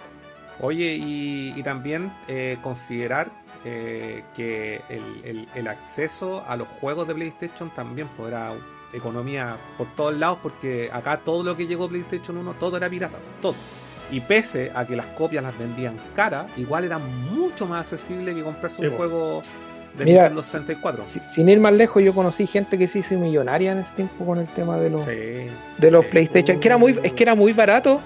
Era, era, era, era, o sea, no, era barato. La máquina se vendía cara, mm. pero los tipos hacían el negocio, la, la, gente del Persa principalmente hacían negocio con juegos que no eran originales y que al principio lo vendían como que eran originales, ¿cachai? Siendo que eran copias, eran mm. todos los juegos que estaban en ese tiempo. Pues no, va a faltar el, amigo que diga, no, yo en ese tiempo, año 95, yo tenía mi Wipeout, ¿cierto? Mi, mm. mi Street Fighter lo tenía original, sellado en caja, pero esa era como una excepción a lo que nosotros vivimos como, como país y también como se vivió a nivel mundial, ¿cachai? la piratería en en, en, PlayStation era como eh, no tenía como no tenía fin la piratería. Yo, yo hubo un momento que pensé que, que, la piratería iba a seguir para siempre. Si igual la piratería siempre va a ser más barato que el original siempre eso eso es una cuestión es una cuestión lógica. Pero yo nunca pensé que, iba que iba a parar como, como efectivamente ya está parando. Si bien es cierto hay piratería ahora en estos momentos. En ese tiempo era pero todo pirata, todo, todo, todo, pirata. Todo, todo, todo. E, y a pesar de que a mucha gente le vendieron ahí la, la pomada, ¿cierto? Que, que, eran juegos originales, siendo que no lo eran, te lo vendían bien presentado, sí. Te mm. vendían con, un, con fotocopia a color, ¿cierto? Lo vendían con una especie como de. Hasta sellados venían en algún. Sellados con serigrafía. Con serigrafía incluso más linda que la original. Yo tengo algunos juegos que son más bonitos piratas que los originales, ¿cachai? Mm y te vendían la pomada de que los juegos eran, eh, eran piratas, siendo, o sea, perdón, te vendían la, pomada de que eran originales, siendo que eran piratas, y te lo vendían a precios ridículamente caros. Y, tener un, un, Cuando yo compré mi, PlayStation, me dieron tres juegos de elección. Tres juegos de elección. Que ya después con el tiempo, eso fue a fines del 97. Yo me acuerdo Ya. que, mira, yo me acuerdo que, que, así como el, eh, la, la chispa que encendió el tema de hacerme con un play, eh, fue un capítulo maldita sea. Del año Ya. 97, si no me equivoco, que lo, emi- lo emitieron como, como en agosto, no sé, como en julio, no sé, por ahí. Y Y, eh, y cuando muestra, ese es el especial de videojuegos cuando muestran el Tomb Raider, si no me equivoco. efectiva- efectivamente, sí, Sí, sí. Pero mostraron un juego que a mí más me voló la mente. Es que sabéis que igual en PlayStation, PlayStation tiene la. Tiene la. la- lo, lo distinto a otras consolas. De que estuvo en el tiempo y en el lugar en donde me interesaron como muchas cosas a la vez. Que era el anime, los videojuegos, eh, entre medio la Dragon Ball Manía. Sí. La Dragon Ball Sí. Y, y qué más, qué más, qué más, qué más puede ser? El tema de la lucha libre, que a mí también me gusta la lucha libre. Sí, estaban. Entonces como que se, jun- se juntó como demasiado, demasiadas cosas y que solamente lo podíais conseguir en Play, ¿cachai? Mm. Sobre Sí, todo, muy similar. sobre todo el tema del anime. Entonces, Sí, muy a mí en ese programa de Maldita Sea, año 97, si no me equivoco, mostraron un juego que se llamaba Tobal. Tobal, con diseño Tobal- de Akira Toriyama. Que Tobal era, era claro, era como tener Sí. el juego de, de Dragon Ball, pero que no era Dragon Ball, pero que era Dragon Ball, ¿cachai? Como la cuestión del chavo, que era, que no era, que esa cuestión. Era como el tema del agua frescas, ¿cachai? Claro. Pero al fin conseguía ahí el, conseguía ahí el juego y el juego era una maravilla, una maravilla al tiempo. Quizás actualmente mucha gente quizás lo puede encontrar feo, pero, pero para el tiempo era impactante, igual que ¿para qué vamos a hablar de los videos que reproducía el PlayStation? Por las presentaciones. Las presentaciones era algo, era algo que en Super, era algo que en Nintendo 64 no lo veía. Y Mm. que era algo totalmente novedoso, ¿cachai? Era algo que en ese tiempo quizás tú te dejabas más llevar por, por temas eh, netamente estéticos más que funcionales, más que jugables, porque yo, yo me volví loco con el Play. Yo decía, el PlayStation es lo mejor que hay y no existe juego malo en PlayStation, ¿cachai? Yo estaba así como ya estaba, a mí, a mí me vendieron la religión completa, ¿cachai? Cegado y todo lo que no sea Play es basura, ¿cachai? Es, es- Mm. es porquería. Entonces, a, mí me, a, a mí me vendieron el Play con tres juegos a elección, imagínate, tres juegos a elección. Me lo vendieron a un precio caro, para el tiempo que eran como 130 lucas, no sé, no sé más o menos cuánto será ahora actual. Y me lo vendieron con un control y entre medio me estaban vendiendo así como unos controles mega piratas que eran como unos controles rojos, ¿cachai? Y me ¿Y dijeron, era no, Dual Shock o era control no, antiguo? no, era, era antiguo el primero. Tú tuviste ¿Qué las juego? 5000, las 5500, me imagino. La 5000. Claro. Sí, que la Era- que tuve yo porque andamos más o menos en la, en la misma etapa. Cuando yo Sí, de hecho la- esa consola, esa consola no tenía el puerto, el puerto de video lo tenía separado. El RCA. Esa El RCA. el RCA lo tenía, claro. el, Y esa el- cons- o sea, el primer modelo del PlayStation eh, es la que trae el RCA y trae el lector, viene como en diagonal. Y el segundo modelo, la, la reedición, digamos, de la, de la PlayStation Fat, la original, La es la 7000, 5000, no, es la 5500. 5500. Es- esa es la segunda, el que salió como 96-97. Claro. Y ya después de esa salió eh, el- la 5500 cuando introdujeron el DualShock. Y finalmente Claro. de la, del modelo FAT salió el modelo DualShock. Que esa es la, esa es la, la 9000, creo. Claro. Esa es la. Sí. Entonces, ¿y cuáles fueron tus primeros tres juegos que elegiste en ese entonces? Eh, creo que fue Wipeout. Ya. Wipeout, creo que fue Tobal. Tobal 1. Y el otro juego, ¿cuál fue? No recuerdo cuál fue el tercer juego. Ya. Pero debe haber sido una chaya. Que, que en el, Sí. en el Bio Bio Ahí- había ahí- de todo. Sí. Ahí hay, hay harto en común porque en mi caso también, pues yo metido en el mundo del anime, eh, salió el PlayStation y, y los primeros juegos que elegí también pues eran, quería, no sé, el Macros BFX que no estaba y elegí uno de Dragon Ball y como no estaba el de, el de Macros, eh, me llevé el de Ghost in the Shell, que está para Play. para Play 1. Maravilloso. Y sí, maravilloso, que este- lo- hasta el día de hoy lo amo con mi vida ese juego. Así es. Y, y, y de ahí, del, bueno, del PlayStation te saltaste a la, a la Dreamcast, ya cuando que era como la, el siguiente paso. Y ahí en ese minuto, como comentabas antes, en, en- en ese minuto de ahí en adelante como que empezaste a, a, a juntar los juegos, porque la Dreamcast también tenía la facilidad de que los juegos también eran piratas, porque eso te hacía igual cuando los juegos son baratos, te vais por, por un sistema en particular. Mira, a mí el juego hubo un antes y un después con un juego en particular. Que quizás muchos se van a reír porque el juego igual es. ¿Cómo decirlo? Eh, o te puede gustar mucho, o lo vayas a encontrar mediocre, o lo vayas a encontrar malo, o lo vayas a encontrar mil un pero. Pero para mí el- la, la piedra angular fue el Capcom vs SNK. Yo con ese juego me volví loco. Yo cuando ese juego lo vi corriendo, Inesperado, inesperadísimo. Yo cuando ese juego lo vi, lo vi corriendo, para mí fue una cuestión así como me impactó visualmente. Me- me- me- a mí me cagó la mente todo. Y lo otro, el salto técnico gigante de que entre combate la máquina no cargaba. La Claro. máquina no cargaba, era como un flash, así como tan bacán. Es que ese juego es como medio como robótico, es como medio millennial. mil- millennial porque eh, ese juego entre, entre round hace como una hace como una especie como de flash en la pantalla y después como que se encoge, ¿cachai? Y ahí sale la pelea al tiro.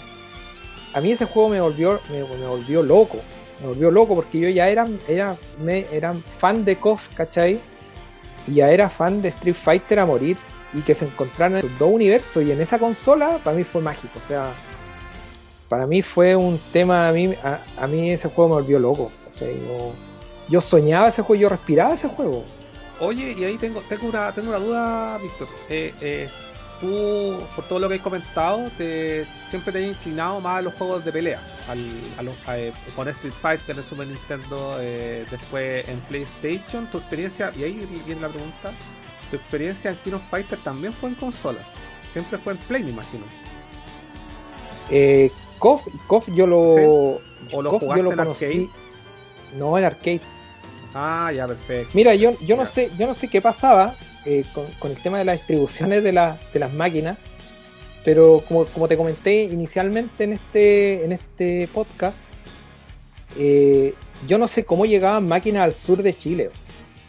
Entonces, como yo te comentaba inicialmente, eh, yo me iba a vacacionar al sur, a la casa de mi abuelita, en Lanco, en el sur. Y allá, eh, al lado de la plaza, habían, habían dos habían dos locales de juego, uno era el Delo Lane que se llamaba y el otro era el Delta que traía puras máquinas Delta santiaguinas, las llevaban para allá. Pero yo no sé cómo, cómo eh, llegaban máquinas originales al sur, ¿cachai? Yo conocí allá, el, por ejemplo, el Battle Arena Toshinden, lo conocí en máquina original. Bueno, me estoy, me estoy desviando del tema, pero el KOF No, yo lo dale, conocí allá. Yo el KOF lo conocí allá con el KOF 94 y cuando yo vi la intro del KOF 94 yo quedé vuelto loco, yo no lo podía creer. Para mí eh, eso fue como el primer crossover sin saber que era un crossover, en Claro. ese tiempo yo no sabía, pero que mezclaba cosas de Fatal Fury, mezclaba cosas de, de Art of Art of Fighting. Mezclaba cosas de Ikari, de, del, eh, del, eh, Ikari Warriors, y, que habían otros monos más que no cachaba de dónde eran, pero que yo suponía que eran de, de SNK, ¿cachai? Y yo, yo me volví loco con ese juego. Y a mí la intro, la, la intro me, me metió al mundo SNK, pero así como. Como. Como me llevó. Como, como me llevó Street Fighter, ¿cachai?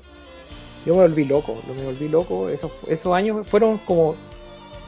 Como mágico, diría yo. Yo no había visto nunca un despliegue así en una, en una máquina. O sea, no había visto, no había visto nunca tanta magia junta en una. en un circuito integrado. Claro. Me volvió loco, la intro me volvió loco. La Dreamcast estuvo igual se popularizó un poco antes de la llegada del Play 2, entonces igual fue superior gráficamente y en cuanto a contenido al, al resto de la competencia, al menos por un tiempo. A mí, a mí, Play 2 a dejar la cagada. A mí con Dreamcast me pasó y que no me había pasado en otra, en otra, en otras consolas. Que, que siento como que me pasó lo mismo que le pasó al gallo de Toy Story al cabro chico cuando llegó el boss, ¿cachai? Porque yo estaba tan contento con el Play 1, estaba tan contento con el Play 1, que cuando vi el Dreamcast, yo dije realmente, disculpando la expresión, tengo mierda en la casa, ¿cachai? Yo me volví loco, me volví loco. Yo saca, saca todo lo que tengo. Yo de hecho, Sácalo de queso. sí, a la semana siguiente yo agarré mi play y es primera vez que lo hice. Agarré mi play, fui al persa y lo cambié por un Dream. Oh, se nos pegó de nuevo. Se nos pegó el amigo Víctor. Vamos a esperar a su regreso. Bueno, pero que no se que- vaya para eso último, lo último que dijo, eh, Ya. me, identifico mucho porque me pasó lo mismo. Tú hiciste lo mismo. Esa sensación de ver tu consola y ver lo que estaba pasando allá afuera, cuando vi esa revista de la Dreamcast con el reportaje a Shenmue que decía probablemente el mejor juego del mundo. Y yo con esa portada, perdón, con ese titular, me convencí a mi vieja de que me comprara una Dreamcast. Sí, te nos fuiste visto un rato, pero ahora volviste. Vamos, vamos, vamos a aprovechar esta, este, esta pausa para leer ahí otro par de comentarios. Eh, Viva la ¿dónde Dreamcast. PlayStation en mi mente, sí. Drinkas en el corazón. Tapiza eh, dice Mortal Kombat inició la clasificación de la ESRB por su violencia. Efectivamente, dice Noskine, yo también tengo mis super de chico, pero sin su caja. Kaito dice, yo igual tuve cuatro juegos y cambiándolos pude probar más. Montserrat dice, aquí en México también eran Nintenderos. El que tenía Sega era porque tenía dinero. Siempre se dijo que era más costoso. Eran realidades paralelas, weón. Sí. Eh, Kaito después dice: Yo tampoco tu- tuve 64. Salté directo a PlayStation con el 64 por un primo. Y recuerdo que jugué el GoldenEye y el Mario Kart. Pero yo tenía clara la película de que era un Play- de que quería un PlayStation. A, a- a mí, no sé, yo creo que he contado esta historia, siempre repito la historia, la voy a contar de nuevo. Eh, mi amigo que está aquí en, en- en el chat, Noskine, el, este weón, yo ya venía con la, yo venía con el cerebro lavado con el PlayStation porque yo conocí la consola, eh, me invitaron a una casa a jugar PlayStation y conocí el Alien Trilogy y el Crash Bandicoot el primero y un juego de Dragon Ball que parece que es el Ya me acordé, el tercer juego Oh. mío fue el Dragon Ball. El Dragon Ball El- el, el 22. el, el Ultimate Battle 22 El, Ultimate Battle 22. y, Dragon Ball y cuando, y cuando vi eso yo dije weón esto la cagó porque encima tiene una intro de anime weón y yo me voló la mente. Entonces cuando eh, eh, mi amigo Notkine él decía weón el Super Mario 64 es lo máximo que existe no hay nada mejor que eso. Y le dije weón es que no conocí el PlayStation. Y resulta que dijo no es que Mario 64 yo quiero tener el Mario 64 Mario 64 y, y me quiero mi Nintendo 64 y después se compró el PlayStation mi amigo pero ahí cambiamos juegos por eso lo quiero Eh,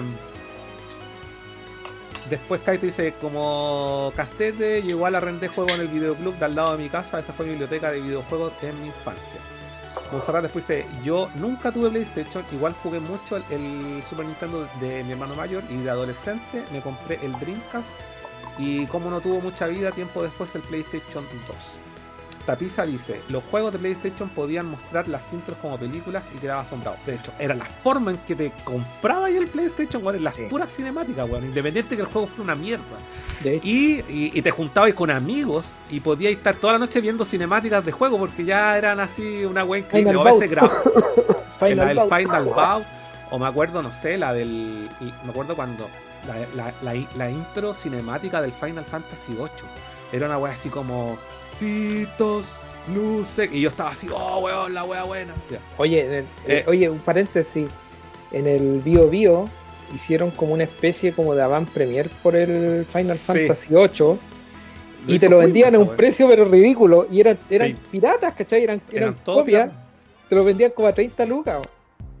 De hecho, tiempo. por aquí está, aquí alguien lo comentó. Dice, eh, Mike dice, pasé mucho tiempo revisando las revistas de Nintendo y viendo la publicidad de Mirax, creo dice, que decía que si dabas en parte de pago el Super Nintendo más dinero te llevaba al Nintendo 64. Aún así era mucha, mucha plata, probablemente.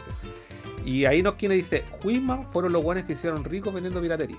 Y muchas más. Eh, Kaito después dice, uff, PlayStation. Ahí sí que probé gran parte del catálogo gracias al pirateo y a los juegos paraguas. Eh, y ahí nos quien comenta lo que decías tú recién, Víctor, decía Final Fantasy VIII tuvo Avant Premier, pues weón. Avant Premier, pues de juegos piratas. Eh, Barça. y después dice, No, este y- invitado... impresionante la cantidad de gente que compró el juego en esa especie como de, de avant premier, de avant premier a los chilenos.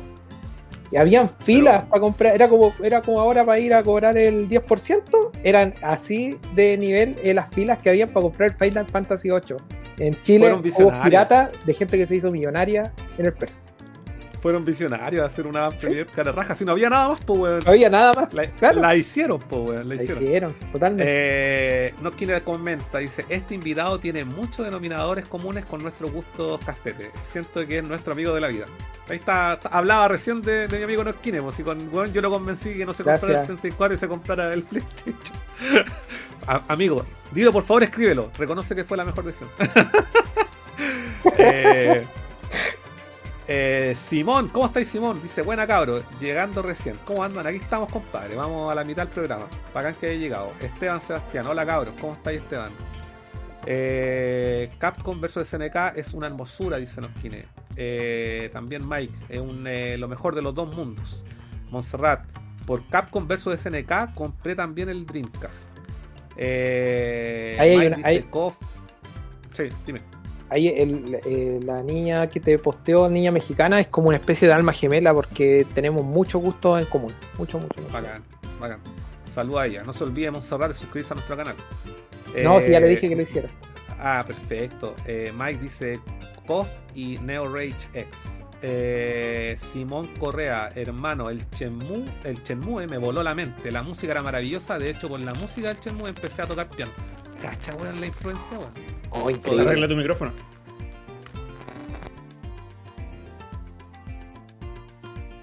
Sigue leyendo los comentarios. Puta la weá.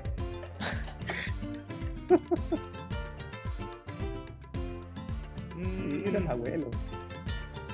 Montserrat, recuerdo cuando pusimos el Dreamcast en la casa, hasta mi madre dijo, aquí sí hay mucha diferencia en gráfica. Cuando tu madre reconoce, reconoce, esa diferencia, es porque algo, algo hay ahí. Robert Sánchez, mi mejor amigo, cambió su PlayStation con 15 juegos por una Dreamcast con dos juegos. Pasando y pasando, ni la pensó. Kaito, voy a tomar 11 Muchachos, espero que antes terminen y si no, bueno. Oye, se, toma 11 viendo al Nerdo, se toma 11 viendo al Nerdo, si eso es el día domingo, es el panorama. La choca. A esto le queda todavía porque recuerden que todavía no empezamos a hablar de la colección oh. de Víctor todavía. Sí, tenemos como hasta las 11 de la noche, cabrón. Ese es el grueso de, este capítulo. Si quieren podemos ponerle pausa, vamos todos a buscar la choca y seguimos. Tapiza loco Tapia, la intro del Chrono Trigger en PlayStation es genial. Compadre. No, Kine, amigo, sí, fue la mejor decisión. Ahí tenéis tu, Eso, ¿viste? tu validación. y totalmente. Jim GF JIMGFX, excelente conversación. SNK vs Capcom 2 para mí es el juego de peleas definitivo. Es que mira, si el SNK vs Capcom 1 te dejó loco, el 2. El 2. mamma mía, mamma mía. Sé que yo tengo que aclarar, ah, voy a salir un poco de lo que estamos hablando, pero colgarme esas palabras. Yo siento que el SNK versus Capcom, el primero, tiene. Eh, o sea, evidentemente el 2 es mejor por muchas cosas. No, pero Capcom versus SNK. Capcom versus SNK, no, no dar vuelta. O sea, SNK o Capcom versus SNK, tiene razón. Pero me gustan más los escenarios del primero. Puesto que oh. los escenarios son mucho más bonitos. No sé, pero el 2 por. Sí, es que sabéis lo que pasa es que en el primero, el primero quisieron homenajear a las dos sagas, ¿cachai? Entonces hay escenarios de trenes que son de clásicos de Fatal Fury. Está el, castillo, el, castillo de Susako, Susako el, el de Ryu, ¿cachai? Y están los laboratorios de, de Shadaloo. Está, mm. está el edificio donde está Giz, ¿cachai? Giz con toda, tu, con toda su estatua entonces es un constante homenaje a las distintas sagas que han salido. Está, el, está incluso el dojo de, de Art of Fighting, ¿cachai? Está el, el, el dojo de Takuma al lado de, del almacén Sozón, ¿cachai? Sonson, perdón. Y, es maravilloso, es como un homenaje del homenaje del homenaje, ¿cachai? Cuando tú, cuando tú eh, vas peleando en esa pantalla, Funan, que hiciste con los ojos así, eh, van cayendo como las maderas y se va desarmando el dojo. Entonces cuando tú logras desarmar completo el dojo, tú, eh, se muestra como una panorámica donde está el almacén eh, Son Son, ¿cachai? Que aparece en Street Fighter Alpha. Entonces te das cuenta de como que el dojo de el dojo de, de, Fighting estuvo al lado del, del almacén son son, entonces es increíble. Para mí, por ejemplo, Canon. fue una cuestión, claro, Canon, para mí fue una confirmado. cuestión que me- el cocoro como que se me, como que me quiso dar algo, ¿cachai? Se le salió. Sí, no, increíble, increíble. Yo empecé a coleccionar así como sin saber que estaba coleccionando, eh, a partir del 2008 más o menos, como mencioné una vez. Pero cuando yo empecé a recuperar los juegos que yo disfruté en la Dreamcast Pirata originales, ahí sentí que en verdad estaba entrando en el mundo de la colección. Porque, bueno, tener la weá en mis manos, decirle Capcom vs NK1, el 2 y todas las demás maravillas de Dreamcast que jugué en su época, para mí fueron así como la señal que me hizo darme cuenta que estaba entrando al coleccionismo. Y en tu caso, Víctor, tú comentabas que también te diste cuenta que a, a- a través de la Dreamcast, eh, como que seguiste el mundo del coleccionismo. ¿Cómo fue, ¿Cómo fue tu caso en ese aspecto? Mi caso, mi caso fue que, bueno, yo siempre estuve consciente de que estaba juntando cuestiones piratas en PlayStation, ¿cachai? O sea, que no podía ser que un juego de Nintendo 64 en Chile costara 70 lucas, 60 lucas, y que un juego te costara 5 lucas, a pesar de que estaba bien empacado, con todos los, con todos los, con toda la serigrafía y todo el tema, ¿cachai? Pero era, era piratería, ¿cachai? Para mí la piratería, la piratería no vale, ¿cachai? Para mí la piratería es cero. Yo Soy agradecido de haber tenido PlayStation, porque jugué muchas cosas a, a- a precio- a precios más, más económicos que tener un, un Nintendo 64, pero se queda solamente en ese agradecimiento, porque en la base son juegos piratas, ¿cachai? Mm. Soy agradecido de haber jugado mucho, sí, pero también como que sentía como algo como que igual, eh, como que igual no era como lo legal, ¿cachai? Como que igual como que me voy a pasar quizá un poco a caca en decir de que como que le estaba haciendo un daño a la industria, Mm. pero más que más que hacerle un daño a la industria, estaba haciendo rico al caballero del, del persa, Claro. ¿cachai? Pero yo sabía que, esa, que todo eso, que a mí me podían dar 100 juegos, pero para mí esos 100 juegos eran cero, ¿cachai? Era cero para mí, porque eran piratas, ¿cachai? Y aparte que también ni se veían juegos originales. po, no, No, se era veían juegos originales. Nada, nada, Yo- muy poco, muy poco. No, yo de hecho yo pensé que íbamos, íbamos a terminar, íbamos a terminar eh, viviendo con la, con la piratería, así como ya normalizar la piratería, porque ya era mucho, Mm. era mucho, mucho, mucho. Ya después, con el tiempo, fue, fue pasando de que para hacer los, los, los packs consoleros que se vendían en el persa más conveniente, empezaron a dar más juegos, ¿cachai? Había gente que, habían vendedores que te dan 10 juegos, después 15, después 30. Cuando ya la, la Play 1 estaba en retirada, ya prácticamente te dan 50 juegos, ¿cachai? Y, y, y- y bueno, la, la- la PlayStation acá en Chile tuvo una larga vida. O sea, mucha gente que después que salió el PlayStation 2 eh, seguía jugando Play 1. Y, y Ah. bueno, como la, como la biblioteca es, es enorme, enorme, no podéis parar de jugar porque tenéis demasiado. Ya. Incluso, mira, ya después la gente eh, se empezó a comprar grabadores y ya empezó a hacer a hacer sus propios juegos y en el persa Claro. también. En el persa, el persa es como una especie de, de- de feria de pulgas para la gente que escucha en otros lados. En esa, en esa feria de pulgas eh, hubo, hubo, hubo gente que, que se esforzó por vender un juego, vendértelo como original, siendo que era pirata, bien bonito, con sus cajas, ¿cierto? Con su, con su pegatina bien, con su serigrafía en el disco bien bonita, pero ya después eso empezó a mutar, porque empezó, empezó el vendedor a decir, oye, pero esto ya lo podríamos copiar aquí, ¿cachai? Ya Claro. la gente ya no anda buscando eh, el, el- el mejor disco, el disco más bonito, sino que ya anda buscando cualquier cosa y se pasó Sí. al disco nacional, ¿cachai? Y Ya copiar el, con... el, el costo era menor también. Y el costo era menor. baratos, costo- sí. si antes un juego te costaba 5.000, ya después te daban 3 por 5. Claro. ¿Cachai? Y, y finalmente a Luca los juegos.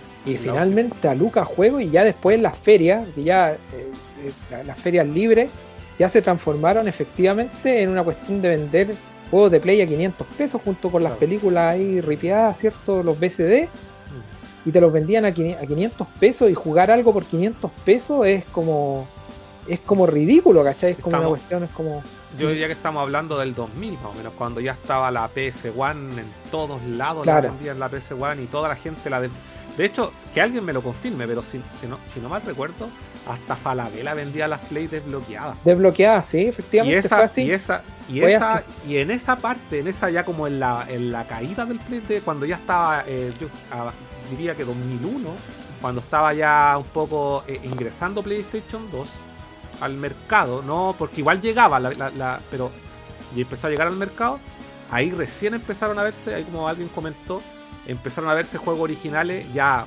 como cuatro años después del PlayStation se empezaron a ver eh, juegos originales de, Play 1, eh, principalmente que hasta el día de hoy se han sellado. está, eh, llegó el Twisted Metal, pero anda pero botadísimo ese juego. El Omega Boost. cool Borders. El Cool Borders 3 creo que. sí. Ahora no me acuerdo de otro, pero deben ser como el, cuatro, el Parapa, el Parapa, Parapa de Rapper también. no, el, el, otro. El, el Hammer, Lamy, el Lamy, el Lamy. Lamy. Un Jammerland. sí. Esa, esa, ese juego y otro, y como los que nombrábamos, empezaron a verse originales y hasta el día de hoy de pronto uno los ve sellados. Chrono Cross verde. El Chrono Cross verde y los Final Fantasy, que eso los siguieron produciendo ya hasta, es como el Final 10, que hasta el 2008 todavía lo, lo hacían. Pues, Exactamente. Eh, ¿Se acuerdan de la época de transición en donde los originales estaban llegando, los piratas estaban desapareciendo y tú ibas a una tienda a pedir, a pedir juegos así, hola, ¿qué juegos tenéis? Pidiendo el, típico catálogo para ojear y ver qué te gusta. Y luego miran para el lado y miran para el lado preocupados a ver si te lo pasaban o no. Y dicen, no, no nos quedan. igual hay que recordar una cosa. Chile, Chile tuvo demasiados PlayStation en, circulación, pero recién fue pasado año 2000, 2003, en donde recién Sony eh, comenzó como a distribuir de forma oficial, a darle soporte a la consola, porque antes todas las, todas las consolas que estaban era, estaban, pero no estaban eh, oficialmente distribuidas. Claro. Y fue ya como de cara cuando estaba, eh, empezó a salir el PlayStation 2. No sé si PlayStation el 2 ya había salido pero, ya. Pero el, Slim, El Slim. el, Slim. No, no pasó con. Y también ahí llegaron juegos, porque también PlayStation 2, cuando se empezó a popularizar, a vender, también era desbloqueado, pues si no. Eh, eh, ¿Habían juegos originales? Sí. Habían, pero no, no el catálogo completo de los juegos, no, no es como. Eh, sí, empezó. Empezamos, a vivir la par así con. empezó muy lento el tema del Play 2. Empezó mm. incluso con unos DVD que te permitían ver distintas regiones de DVD, porque eh, si, si, creo que el, PlayStation 2 tenía el bloqueo regional. Entonces lo que hacía, lo que hacía este, este, este disco DVD era que te desbloqueaba la opción para poder ver películas. Y después ya inventaron, ya después llegó el tema del swap, swap no sé cuánto, swap, swap, eh, swap, Magic o algo así. Mm. Donde incluso te vendían como una cuestión de plástico en donde tú tenías que sacar, la metías como por, una, por la rendija del Play 2, tirabais la, tirabais la bandeja del Play 2 y poníais la copia y pues comenzabais a jugar. Claro, ese, buteo. Claro, era como una especie de disco buteo, pero que le hacía demasiado daño a la consola. Mm, la consola usa como unos rodamientos, usa unas gomas para mover la bandeja y tú al hacerle eso de forma manual, eh, ya le quitabais como años de, servicio a la consola.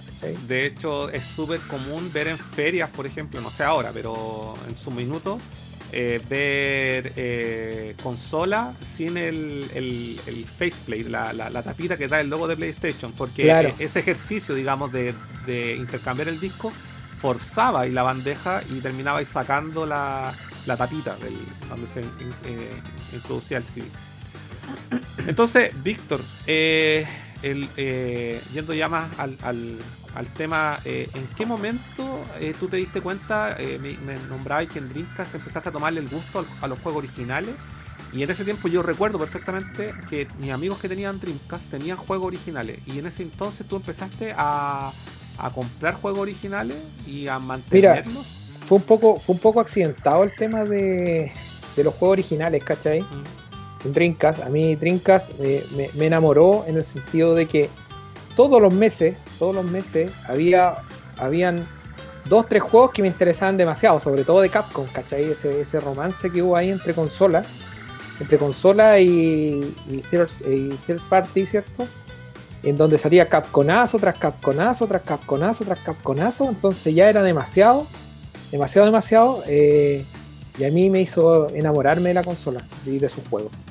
Más encima estaba todo el soporte Sega con juegos también extremadamente buenos, extremadamente de, calidad muy alta, en donde realmente, realmente la consola a mí me, eh, impactó y decidí tratar de toda esa piratería, de toda esa, de, toda esa eh, poca luminosidad en cuanto a coleccionismo, eh, empezar a juntar cosas ya originales. Y todo vino por un tema más que nada accidental, porque a mí me vendieron en Quisma, me vendieron un juego original por un juego pirata, ¿cachai? Pero ¿cómo así? ¿Cómo iban a soltar uno original sin querer esto, bueno? No lo sé, pero a mí yo quería jugar el Mario, el perdón, el Sonic, Sonic Adventure, el 1, y la tipa que me lo vendió llegó, metió el juego en la bolsa y después cuando yo llegué a mi casa, eh, eh, saqué el juego y me di cuenta que el juego era original, weón. Era el original que yo ocupaban para sacar copias. Le echaron al otro día. Era original, weón. Y bueno, ni cagando lo iba a ir a devolver, porque era como primera vez que, veía un juego original. Y como que el, disco era como demasiado bonito. Era, tú lo das, lo das vuelta y era como esta weá así como es, más bacán que un CD, weón se notaba como en el peso, se notaba como en la como en la como en la textura que tenía el disco. Y ahí ya ver el manual pegarle ahí su su olor a su, su olía al manual cierto oye disculpa. Una cuestión pero y era japonés o americano americano. Ya bacán. El juego americano y por qué bueno tengo la evidencia de por qué es de Juisma, porque muchos me han dicho, oye, pero ¿cómo un vendedor te va a vender un juego original por un pirata? Porque el, juego tiene un timbre. Mm. Timbre Juisma. Y, ese, lo tienes. ¿Lo tienes sí, lo tengo. Sí, sí. Hay que verlo, weón. Hay que verlo. Hay que ver esa weá. que, que, Juisma te suelte un original accidentalmente, esa weá es inédita, weón. Mira. No sé si se ve ahí, dice importadora. Sí, Juisma. veo. Weón, ¿y la weá original? Original. Sonic Adventure, Sega Dreamcast. Y, y bueno, y yo también, pues si bien es cierto, se vendían las copias así en discos decentes, pero esto no lo podían encontrar en una cuestión mm. pirata. Oye, no, ahí un cuedazo. Pero, ¿Qué manera, qué manera de entrar. que lo tengas, que lo tengas todavía. Qué bonito, qué bonito y de ahí, y de ahí en adelante empezaste a. Y de ahí en adelante empecé a investigar en internet, que también internet, por ejemplo, en mí llegó tarde, porque lamentablemente em, el internet aquí en Chile siempre ha sido caro y ha sido malo, ¿cachai? Pero para esos tiempos el internet no se veía como una necesidad básica como se ve ahora. Se veía totalmente como un lujo y también había que esperar de que las compañías se dignaran a tirar un cable para darte internet, ¿cachai?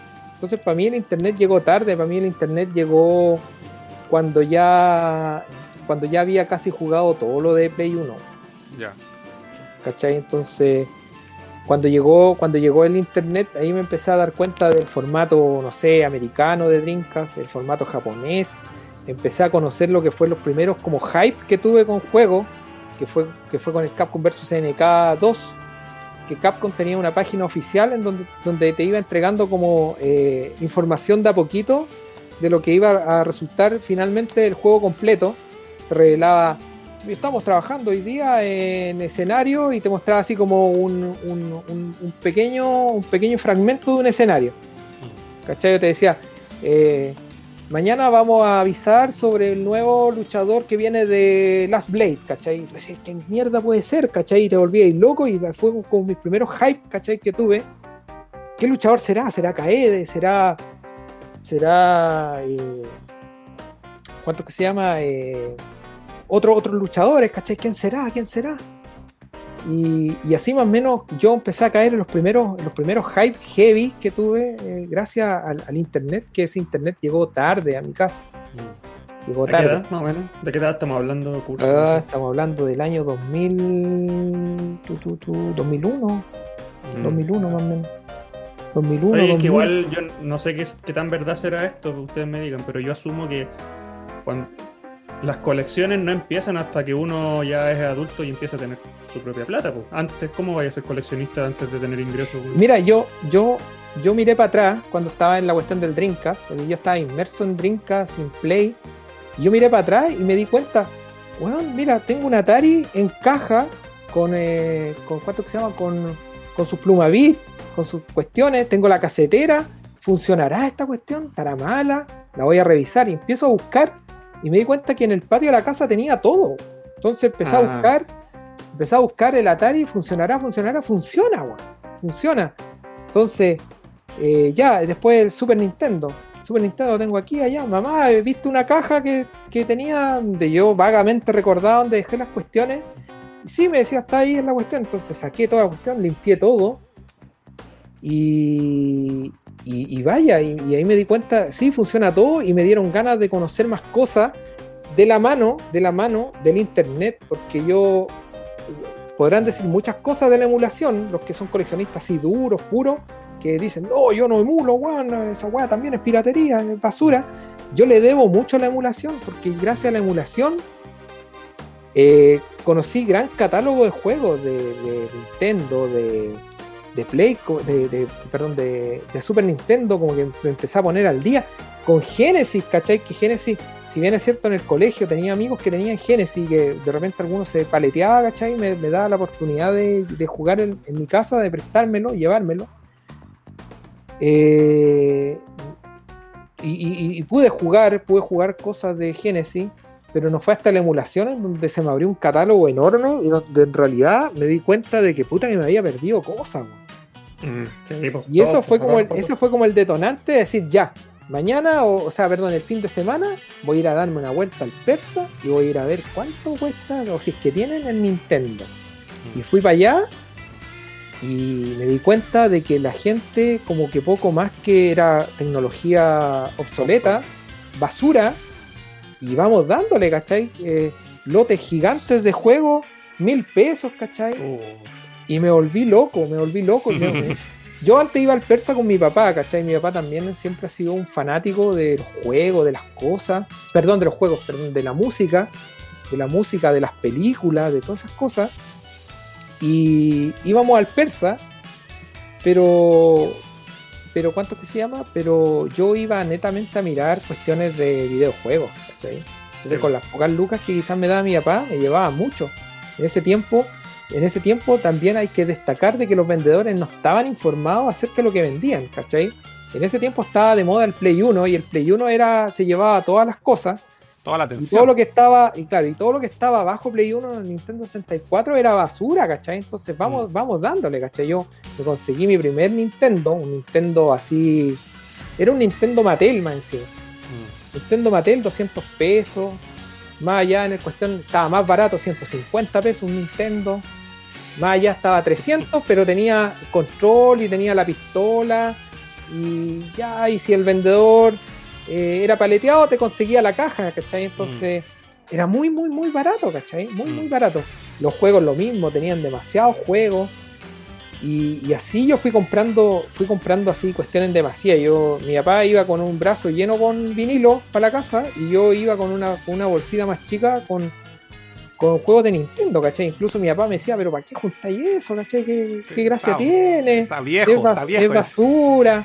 o de repente encontráis un juego, un juego que estaba sucio, y, eh, por, por estar sucio te lo dan más barato, pero después llegáis a la casa, lo limpiabas y el juego estaba impecable, impecable. O sea, a ti lo que, lo que te ayudó a empezar a coleccionar de- desde bien joven fue el no desapegarte de tus cosas, po. porque mucha gente nos ha pasado a varios que nos deshicimos de las cosas que teníamos cuando chicos y ahora estamos recuperando. Yo- Tú las yo, por ejemplo, nunca- Y por eso pudiste ser un coleccionista desde antes de ganar tu propia plata, por así decirlo. Yo, por ejemplo, nunca, nunca eh, se me pasó por la mente agarrar todas las cosas que tenía de Super Nintendo y cambiarla por un PlayStation. A pesar de que me moría cortar las winchas por un Play, Mm. eh, nunca lo hice porque yo dije, bueno, voy a llevar mi Super Nintendo con la montonera de juegos y me van a dar una consola con, un con una montonera de juegos que son copias, ¿cachai? Mm. Entonces eso vale cero y lo que yo lo que yo lo que yo les voy a pasar vale 500, salgo perdiendo yo. Entonces Sí, eh, yo, no le, yo no voy a hacer eso. Ahora, había efectivamente mucha gente que lo hizo, que llevó sus cuestiones de Super Nintendo, Nintendo Sí, porque también 64 a cambiarla. Y, y- y- y- y- y lo único que tú decías y era, lo, lo único que tú veías y era los ojos de los vendedores, weón. Los ojos de los vendedores haciéndose la América, agarrando, agarrando juegos originales, agarrando consolas que estaban impecables, con cajas, me decía, se ponían exquisitos los hueones, pues si querían Sí. con manual, con todo, ¿cachai? Y te penalizaban los hueones si decía, si le faltaba algo a la consola, ¿cachai? Sí, Y te decían, ya, aquí está el Play y aquí tenéis 50 juegos, llévate los 50 juegos. Y Oye, la Víctor. persona se iba y se cagaban de la risa, ¿cachai? Entremos un poco más de lleno a lo que es tu colección propiamente tal. ¿Ya? Sí. Eh, hablemos un poco de la envergadura de, de tu colección. ¿Qué, qué alberga un- una pura pieza, dos piezas, toda la casa? ¿Qué, cómo- ¿De qué se trata? ¿De, qué estamos- ¿De cuánto estamos hablando en densidad? ¿Cuántos Eh, juegos tení? Esa es la pregunta. Ya al final, al final todo Sí. decanta eso. Yo ¿Cuánto? aproximadamente tengo eh, contabilizado hasta el momento mil, déjame ver, mil, 1774 juegos. En Individuales la casa. así, de todas las consolas. Espérate, se, De perdió todo. un poco, se perdió un poco lo que. ¿Mil? ¿Cuánto? 1776 juegos registrados. Pero, digamos, digamos pero que hay una cosa. mil, redondeemos. sí, haciendo como entre suma y resta, entre pito y flauta, entre, entre cosas que todavía me faltan por Aparte que hay juegos de- que vienen mi 3 casa. en 1, 5 en 1. No, eso los cuento como uno nomás, como uno. Ah. Eh, sí, yo, que- yo creo que ya pasamos los 2000. Sí. Ya. Más encima, es, esa- yo tengo un Excel, ¿cachai? En donde trato de llevar como un orden de las cosas. Eso, eso me lo enseñó la vida, a llevar un- como un orden de las cosas. Eh, pero no lo actualizo, no lo actualizo siempre, no lo actualizo siempre y hay muchas cosas que he comprado, que he comprado actualmente y que, y que están ahí, ¿cachai? Y que, que- que suman a la colección y que no están, no están puestas. Justo te iba a decir, hace de un Excel, pero bueno, te me adelantaste así de maravilla. O sea, eres un coleccionista ordenado. Llevas todo anotado en un Excel independiente que no lo hayas actualizado. la- lo hayas hecho. Sí, sí, sí. Ya. ¿Y cuántos, cuántas consolas tenés? Esa, esa, esa pregunta es más difícil porque debo tener más de 80 consolas. Lo que pasa es que igual yo ¿Qué? trato, ¿Por qué? que mira, igual yo trato de tener dos consolas, o sea, tener dos, dos máquinas por consola. ¿Cachai? ¿Por qué? Porque si se me echa a perder una, tengo la otra. Y así no me quedo como. Así no me quedo cojo si es que se me echa a perder una, porque la, la puedo mandar a arreglar. Y ponte tú, no sé, un día sábado me, me despierto y digo, tengo ganas de jugar GameCube. Y juego GameCube, ¿cachai? Y la, voy a poner la cuestión y está mala. Entonces, si está mala, la saco, pongo la otra y sigo y juego, ¿cachai? Como Ya, la gente me- que se compra dos figuritas, una para abrir y una para dejarla sellar. Sí, hay alguna gente así. sí. Y tengo, se- se- tengo una duda. O sea, eh, tenéis como 80 consolas distintas aproximadamente. Pero no me imagino. Las teni- ¿Cuáles son las que tenéis conectadas para jugar? O sea, de repente cuando queréis jugar siempre. El ejemplo que diste recién. Dijiste, oh, un día me levanto y quiero jugar GameCube. ¿Tenéis que sacar la GameCube de la caja o ya la tenéis puesta? ¿Cómo- Tengo, cómo es? tengo, alguna, tengo algunas máquinas que están eh, disponibles para jugar ahora ya.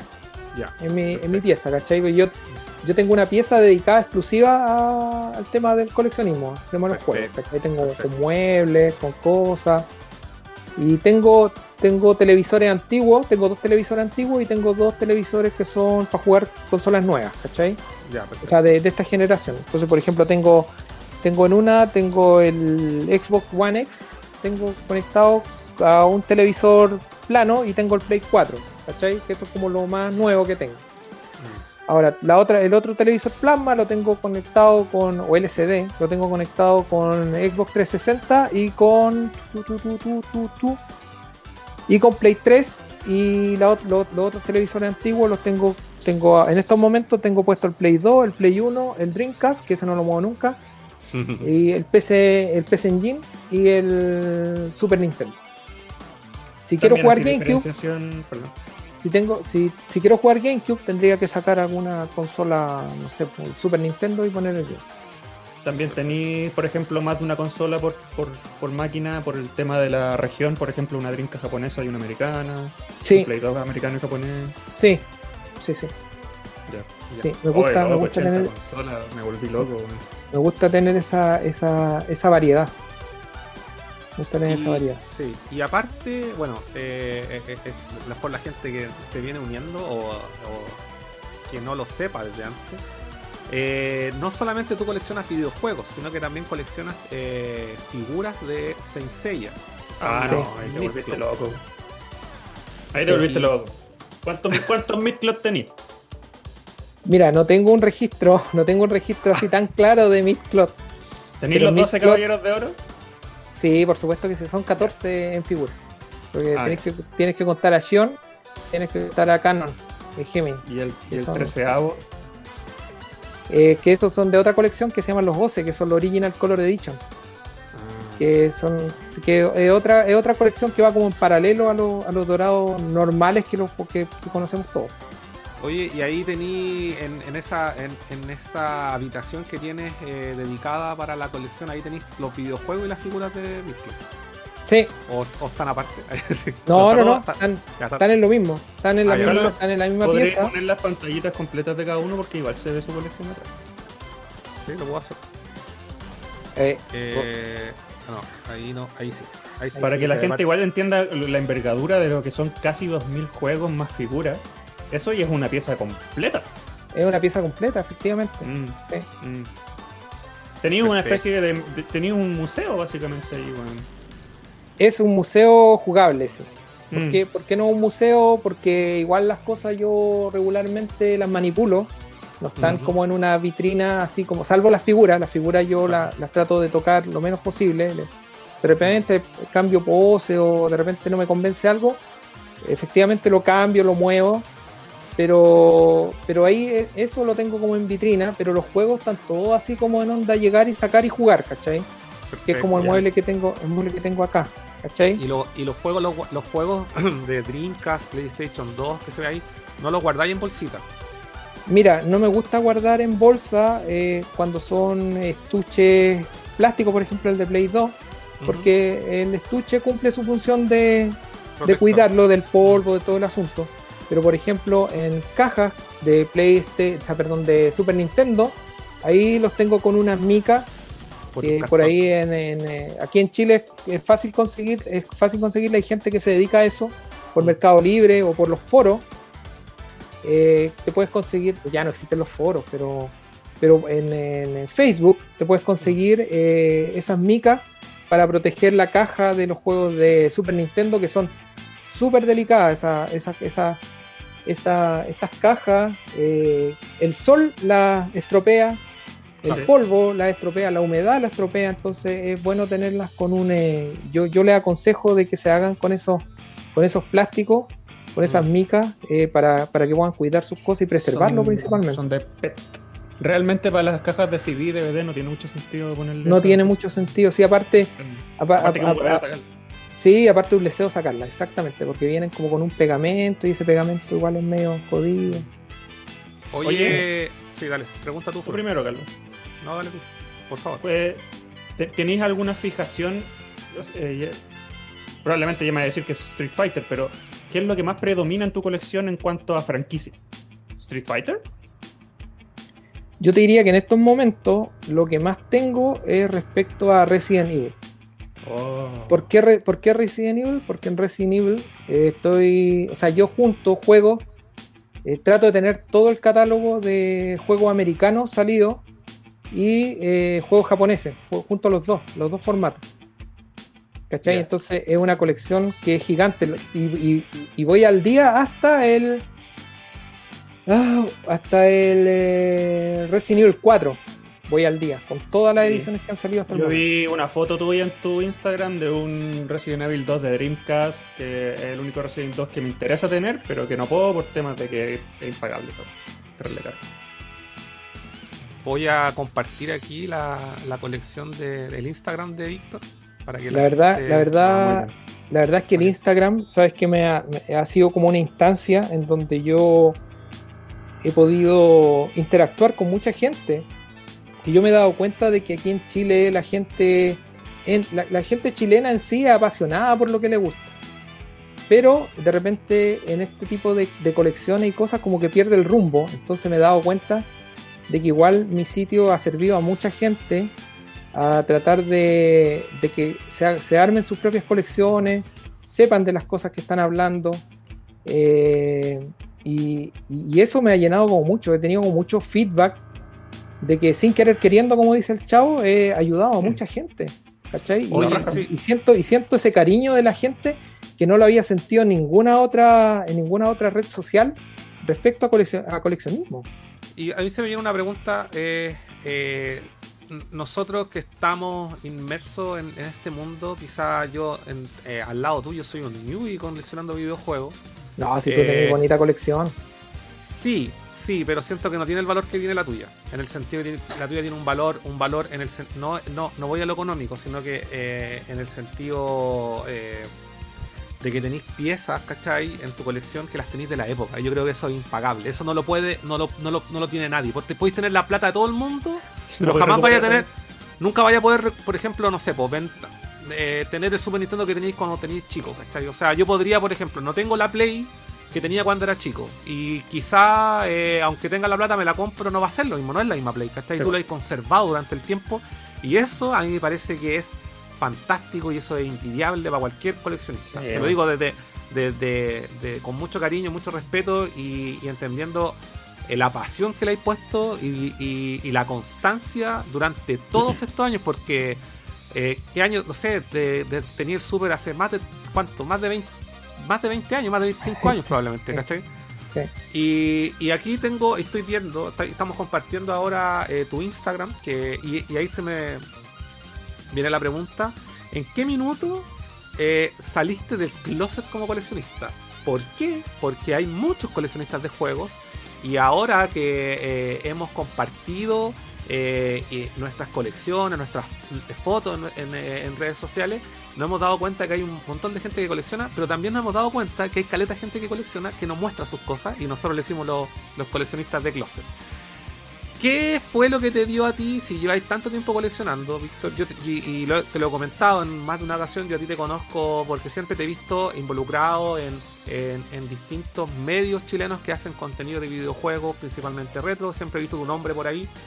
Y, pero no, te conocía como coleccionista. ¿Qué fue lo que te dio de, pronto así como dijiste, ah, ¿sabes qué? Voy a empezar a, mostrar las cosas que tengo? Porque hay gente que dice, oye, pero ¿para qué muestra? Es como, como sacar pica y es como, y en realidad hay otra cosa detrás. ¿Qué, ¿Qué fue lo que te motivó para mostrar tus cosas? Para salir del closet, digámoslo así. Mira, más que nada fue como un tema más accidental, porque yo nunca pensé que iba a tener tanto como, eh, seguidores en, eh, en Instagram. Instagram es una plataforma que yo me he impresionado en el tiempo que llevo, porque de la noche a la mañana de tener dos seguidores empecé a tener como ya 300, 400 y me di cuenta de que en realidad es una, más que salir del closet, como tú bien lo dices, eh, para mí, por ejemplo, no fue un tema como de, de, salir del closet, porque yo mal que mal siempre he estado en la escena, a pesar de que no me he involucrado mucho, eh, siempre he estado, estuve, no sé, pues del momento en que, en que conocí lo que era internet, estuve mucho tiempo metido en Forofrag, ¿cachai? Estuve en Anime Portal, ¿cachai? Que son cosas que, ¿cómo, cómo no olvidar el Gamer Café, ¿cachai? De ahí de Gamer Café, Young Rider. Young Rider, imagínate, yo, yo estuve casi igual como un año bien activo en Young Rider. Lamentablemente eso sí que iba cambiando como Nick, ¿cachai? Mm. Entonces como que no me hice entre comillas como conocido, porque en cada comunidad me ponía un nombre distinto, un nombre whatever, ¿cachai? Incluso en Instagram partí así, ¿cachai? Yo partí con otro, con otro nickname que era como así como ya para, para la talla, que fue pan con morcilla, ¿cachai?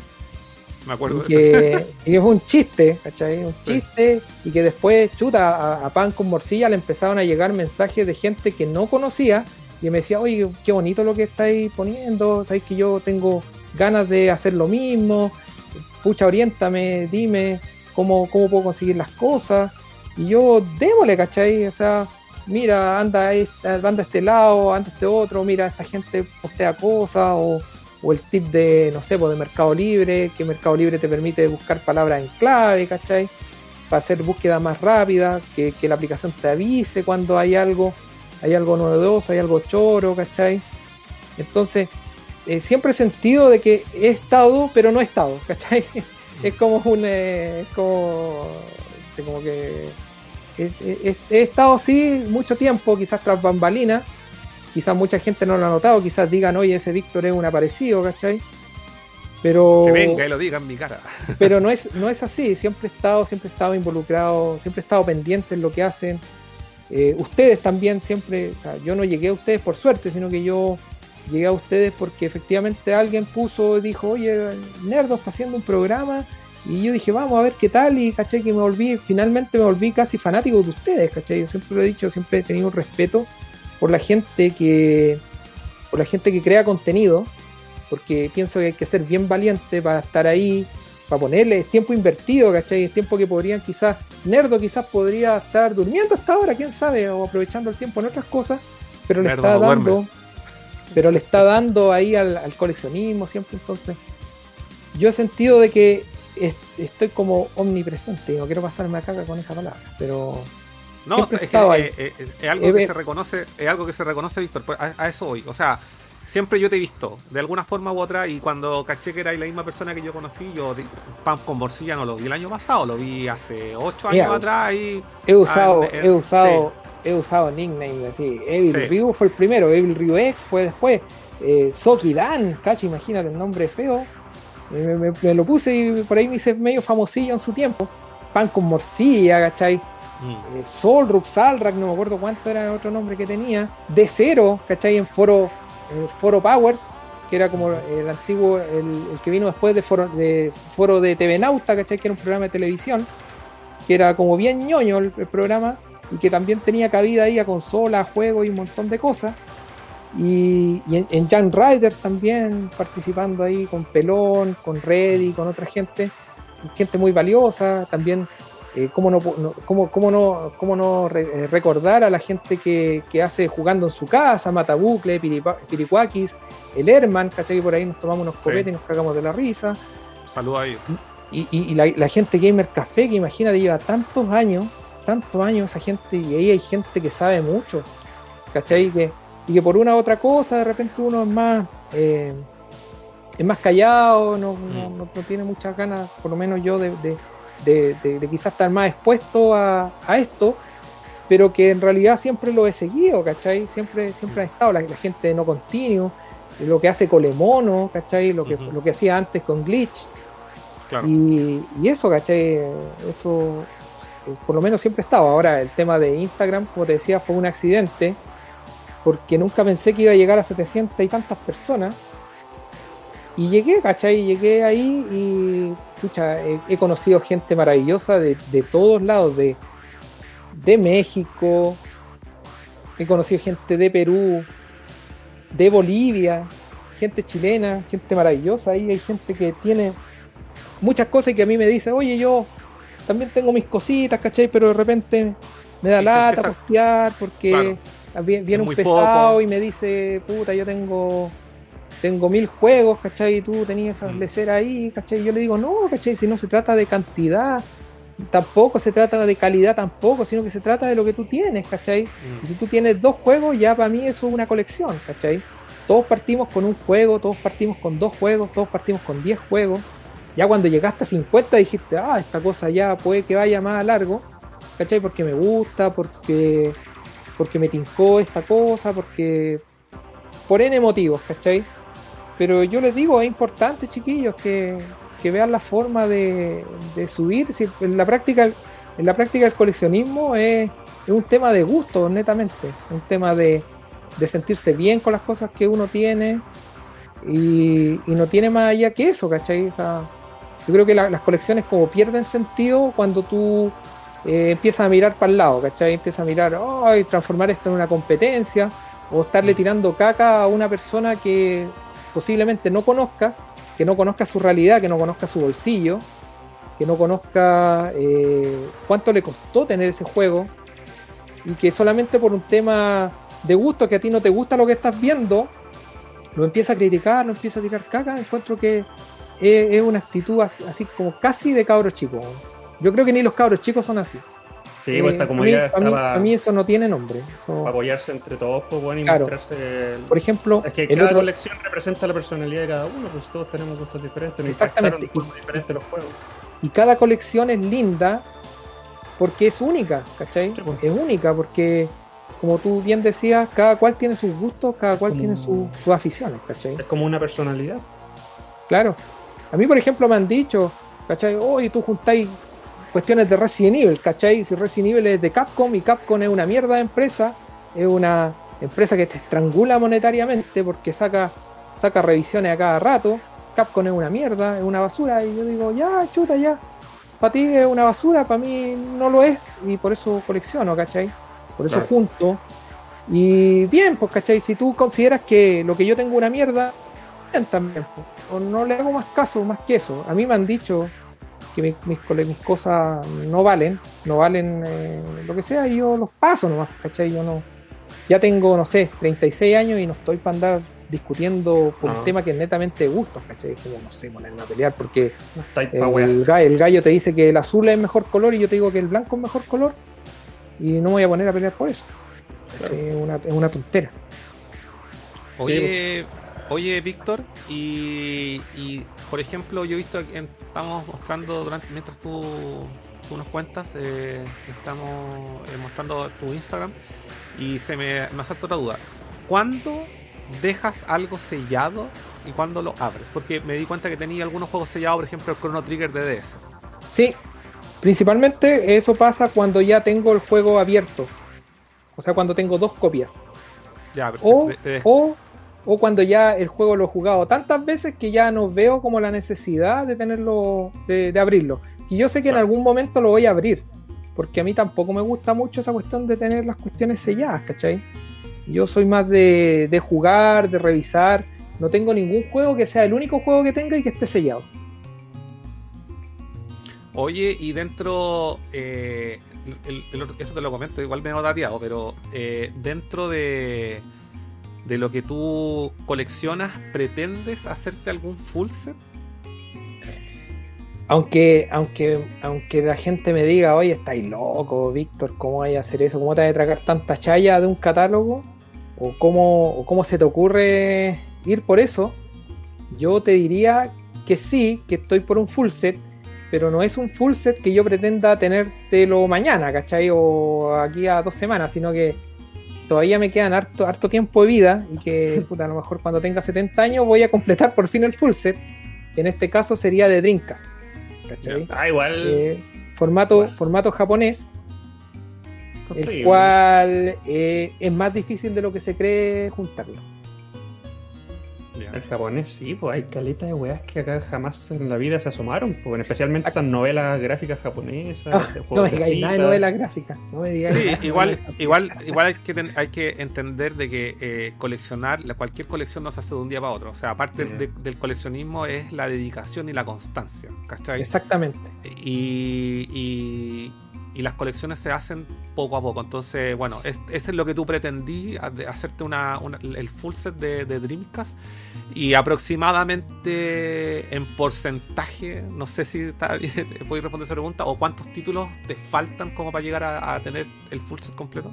Mira, entre, entre pito y flauta, entre entre una y otra entre una y otras guías que, te, que, que hay por internet de juego varía entre como 500 y 550 la cantidad máxima de, de, juego, que hay alguna gente que considera y otras que no consideran eh, ciertas ediciones que salieron, pero yo más o menos debo andar por ahí por la mitad.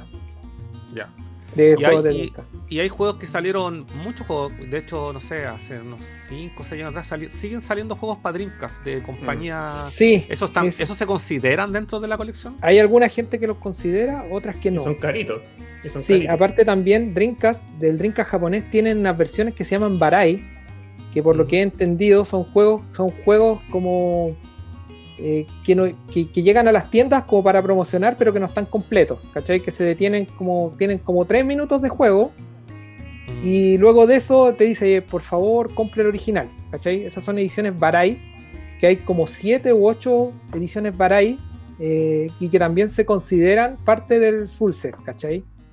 Perfecto. Entonces, eso es muy complicado. Por ejemplo, el más fácil de encontrar es el de Eternal Arcadia, Skies of Arcadia que es un, que es un Barai relativamente fácil de encontrar, pero hay unos Barai que son, pero dificilísimos de encontrar porque solamente se distribuyeron en algunas tiendas en Japón. Entonces, por ejemplo, yo igual eh, eh, pululo por, por algunos foros españoles y algunos foros hasta franceses, en donde hay gente que, disculpen, hay gente que tiene eh, esas versiones Barai, ¿cachai? Y, mm y que, tienen, no sé, eh, no sé, ¿cachai? Yo, yo, por ejemplo, nunca he comprado cosas, nunca he comprado, por ejemplo, 10 juegos del mismo título, ¿cachai? No soy de ese estilo. Pero hay gente que cuando ves la oportunidad, compra indiscriminadamente, o sea, deja, deja sin stock al vendedor, compra todo. No, qué mal. Muchas Claro. veces pasa que hay un francés que tiene el Baray que andáis buscando y que solamente eh, de los conocidos, de la gente conocida en el medio, ese weón lo tiene, ¿cachai? Y, y para que te lo venda tenéis que puta, tenéis que tenéis que poco más que saberte la marsellesa, po, ¿cachai? No, que, que canalla, tenéis que comprar uno y dejar para el resto. Y yo soy de esa idea. Yo, por ejemplo, yo no compro, por ejemplo, en figura, yo compro un mono, ¿cachai? Un mono y ya con eso ya yo me doy por, por sentado. Pero hay gente que no lo hace así, que compra 3, 4, 5, 5 figuras. Y cla- claro, y después, no sé, pues en 20 años más los vende como a... Y se asegura la, la educación de los hijos, ¿cachai? Entonces... Igual, igual no. Oye, Yo- una, unas preguntitas para solamente Pues. para sentir envidia, como que soy súper fanático de Dreamcast. ¿Tenéis el CGGK? Sí, sí lo tengo. Bueno, Me costó grande, conseguirlo.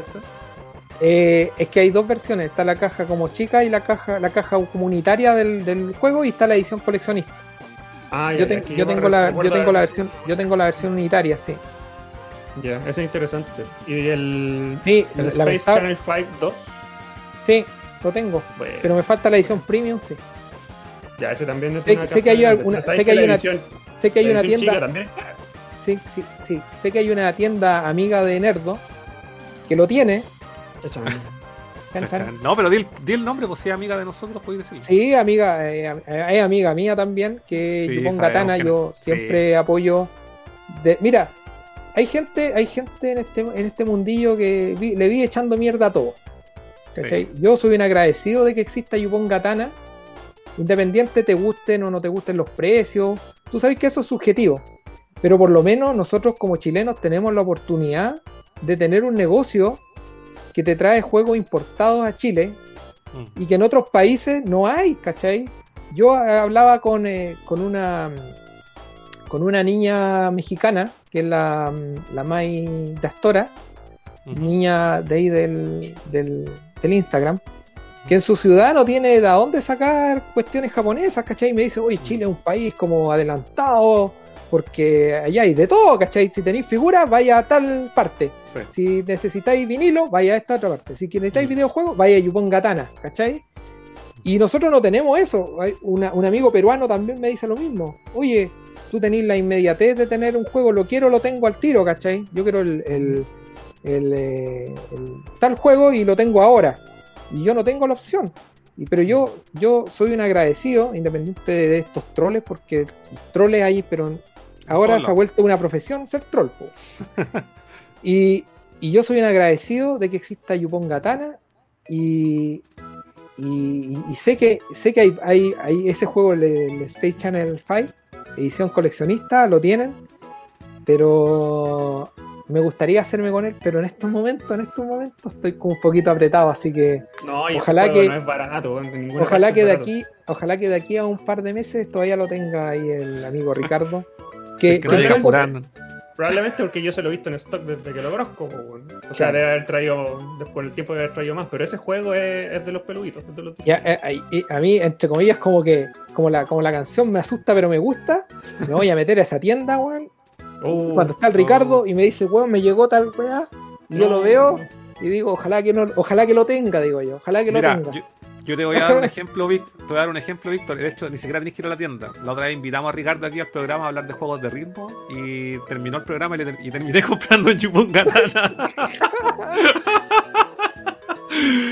Pero bueno, son cosas, son cosas que pasan. Oye, Aparte eh, acá el, el amigo Isan siempre preocupado de, su- de sus compradores Sí, estrellas, weón, le llega, sí. le contacta, le avisa, y es como no, está bien. chico, ya sé que voy a estar. Oye, lo que, lo que tú estabas comentando, Víctor, me hace recordar algo hace mucho tiempo atrás, en, en los 90, eh, en, las, en, las- en los medios de. a- la- en las revistas de otakus, digamos, de anime, de, de Perú y de Argentina.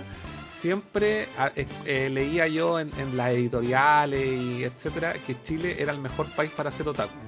En ese entonces, en los 90, ¿cachai? Y, y, y, y ¿por qué lo comento? Porque igual siento que hasta cierto punto, lo comentábamos también, en, la entre el Super Nintendo y PlayStation 1 se empezó a, a popularizar el anime en Chile con las series que daban en la tele, con los ciclos de anime, y siempre de alguna forma los videojuegos igual iban de la mano.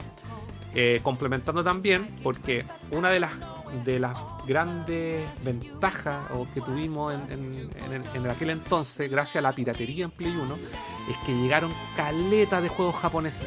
Caleta, caleta de juegos de anime. O sea, tuvimos la suerte de, de jugar el Basta Move en japonés, ¿cachai? O sea, eso es, yo creo que esa, esa vivencia, esa experiencia, ¿cachai? De haber jugado los juegos de Dragon Ball en japonés, los- el de Ghost in the Shell, juegos de Ranma, de Samurai, que aunque eran chaya, igual estaban, ¿cachai?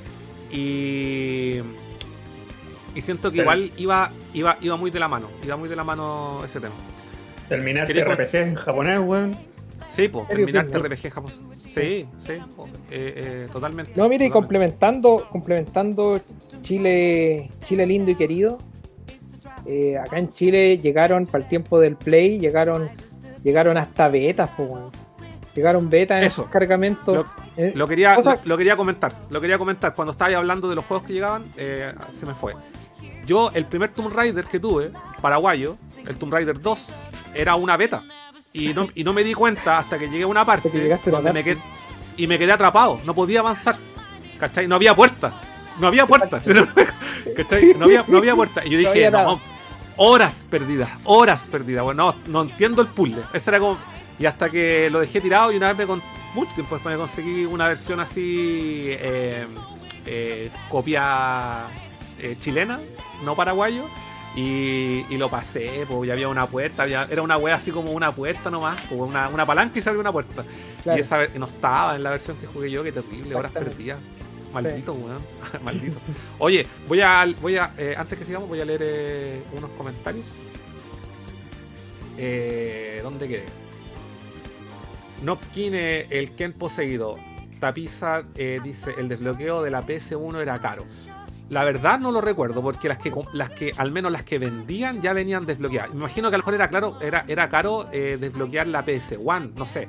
No sé, estoy especulando, pero me acuerdo que la- al menos las que cuando yo compré mi consola, las que vendían en ese tiempo, que- la compraba y venían desbloqueadas. Es que, Sí, es que el caballero del persa, es que el caballero del persa le ponía como todo el valor agregado a lo que te estaba cambiando, Al- lo que te claro. estaba vendiendo. Entonces te decía, no sé, po, el, yo no recuerdo si el play usaba chip o no sé qué diablo usaba, Sí, o si era una chip. cuestión de una soldadura que le ponían, o que era algo chip. del lente, no recuerdo. Pero el tipo siempre te decía, y tengo que agregarle el chip, tengo que agregarle el Sí. sistema de bloqueo, y que el sistema de bloqueo, eh, yo, yo me acuerdo que cuando compré la, cuando compré el Play, es como que estaba como valorado como en 50 lucas el desbloqueo del Play 1. Y que era caro, en por- tiempo, era carísimo. probablemente haya sido así, pero lo que, lo que tengo certeza es que era un chip. Y que el desbloqueo ya después más adelante te lo hacían en 10 minutos ya y la consola ahí te lo desbloquea. Sí, po. César, César Hinojosa, Ya, después al final después al final de la generación de PS1 en algunas tiendas aparecieron los Great Hits de, Play- de Franja Verde. Correcto. exactamente. Ricardo, Ricardo, mira quién se unió aquí, Ricardo. Hablando de Yubon Gatana. Buenas saludos, dice. ¿Cómo estáis, Sam? Eh, Ricardo, eh, pero qué buen invitado. Saludos a Víctor. Muchas gracias. César Hinojosa eh, dice conversiones fieles. Me imagino que tiene relación con los juegos que hablábamos de, Dreamcast, ¿no es cierto? De los ports, que eran técnicamente la experiencia arcade en tu casa. Eh, antónimo sinónimo. En su momento, sin acceso a internet, los emuladores fueron la ventana al catálogo de videojuegos. Sí. O sea, yo me perdí igual esa parte, weón. Eh, tuve computador muy, mucho tiempo. Es que igual era difícil porque para Sí. la realidad nacional tener un computador en ese tiempo igual era un lujo. No tenía Sí. ni computador ni, eh, eh, ni internet. ¿cachai? Y cuando tuve mi Play 2, tenía el SNES Station con la música clásica y ahí pude jugar gran parte del catálogo Super Nintendo. Eh, Mike dice, emulación, el lugar económico para conocer títulos que quizás nunca hubieses conocido, grande Blim, Project 64, Neo Rage X, SNES 9X y eh, Kagen, que es el emulador de, de Genesis.